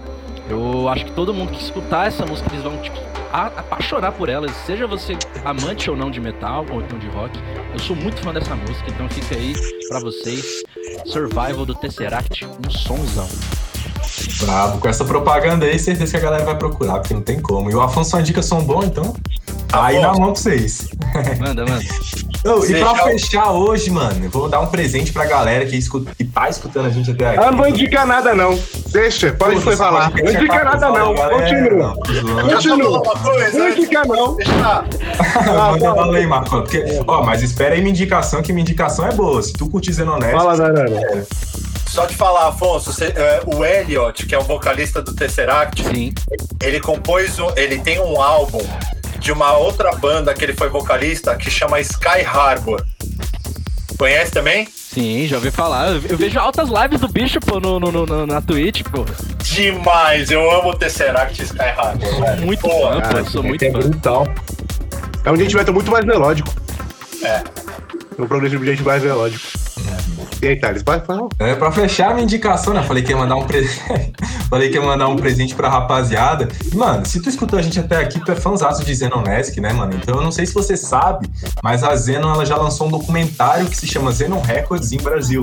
A Short Documentary. E tá lá no, no, no canal oficial da Zenon Records, não sei se vocês já viram, mas é um documentário bem legal falando um pouco da sonoridade da Zeno, entrevistando os artistas, tem entrevista, o próprio Clipson participa dessa, desse documentário, se eu não me engano, o Evil Oil Man também participa. E é interessantíssimo para todo mundo que curte essa pegada de som, vale a pena ir lá conferir. Então vai lá no YouTube conferir, e aí só para não ficar sem indicar nenhuma música nem nada, já que é Zenonesk, que nem o Arthur falou, já é dia de Zenonesk, queria deixar vocês aí com um álbum que foi lançado em 2020 pelo Ziamun, que é um dos meus artistas também que eu curto demais lá da Zeno. E o nome do álbum é Atitude is Everything, tá ligado? Então, sonzeiras, as oito tracks do álbum eu curto demais. Então vai lá conferir se tu gosta desse tipo de som da Zeno, tu vai curtir demais. Mas do mais é isso, família. Quer mandar uma vírgula aí, ô Marcola? E o Roger, vai indicar nada, não? indicar, né, cara? Meu Deus, de cara. não, Roger? Tipo, não, não, Roger. sou burro. Que bullying que eu tô fazendo. Meu Deus, você é burro, cara. Como é possível? Você tem pro... Ô, Thais, hoje eu vou te um psiquiatra top que eu conheço na minha vida. Porra, rapaz, eu já vi gente cura, mas assim é a primeira vez. Caralho, perdão, meu. Eu te amo, cara. Tu sabe que eu te amo. Eu também, você sabe aqui, ó. Só pra te contar, o Zimon tem um projeto paralelo que acabou de lançar na Zenon também, que é o Sonic Tickle, que é ele e um outro cara. Sonic Tico, eu conheço esse projeto. Na época que eu tocava Prog Dark, eu tocava uma track do Sonic Tico, a Havana. Então, é o Simon do Zimon e um outro cara que eu não lembro quem é, quem é o nome. Ah, brabo, não sabia. Que interessante, eu boto fé Tá lá na demais. playlist de lançamentos da conteúdo. Ó, tem que conferir. Tá, então vou dar uma indicação aqui rapidão, já Vai lá, Gizão, manda brava pra nós. Subconscious do, do Tijá com Spira Life e Capitão, é, Capitão Hulk. É, e, e Hipogeu, é brabíssima essa track. E vou indicar também Tempo in Time do Animals as Leaders. Pera aí, repete aí que eu não peguei direito o nome, só pra galera que tá escutando aí de casa poder pegar certinho. Tempo in Time do Animals as Leaders. É um Progressive Gent também. É que é o Tocinho Abassi, eu sou um fã incomensurável. cara é um animal bicho, na guitarra, né, É velho? um animal, mano. Tocinho Abassi é um animal. Só essa indicação de peso hoje pra gente fechar esse papo fenomenal que a gente teve hoje, né, galera? E do mais é isso. Queria mais uma vez agradecer a todo mundo que participou aí, seja do chat, seja como ouvinte no Spotify, no YouTube, ou seja, vocês cinco aí que estão gravando esse podcast comigo. E do mais é isso, família. É isso aí. Aqui encerramos mais um Boteco Psicodélico. E é isso aí, família. Sem mais. Acabou, porra. Vai embora. Valeu, rapaziada. Um beijo. Obrigadão, família. Tamo junto. Valeu!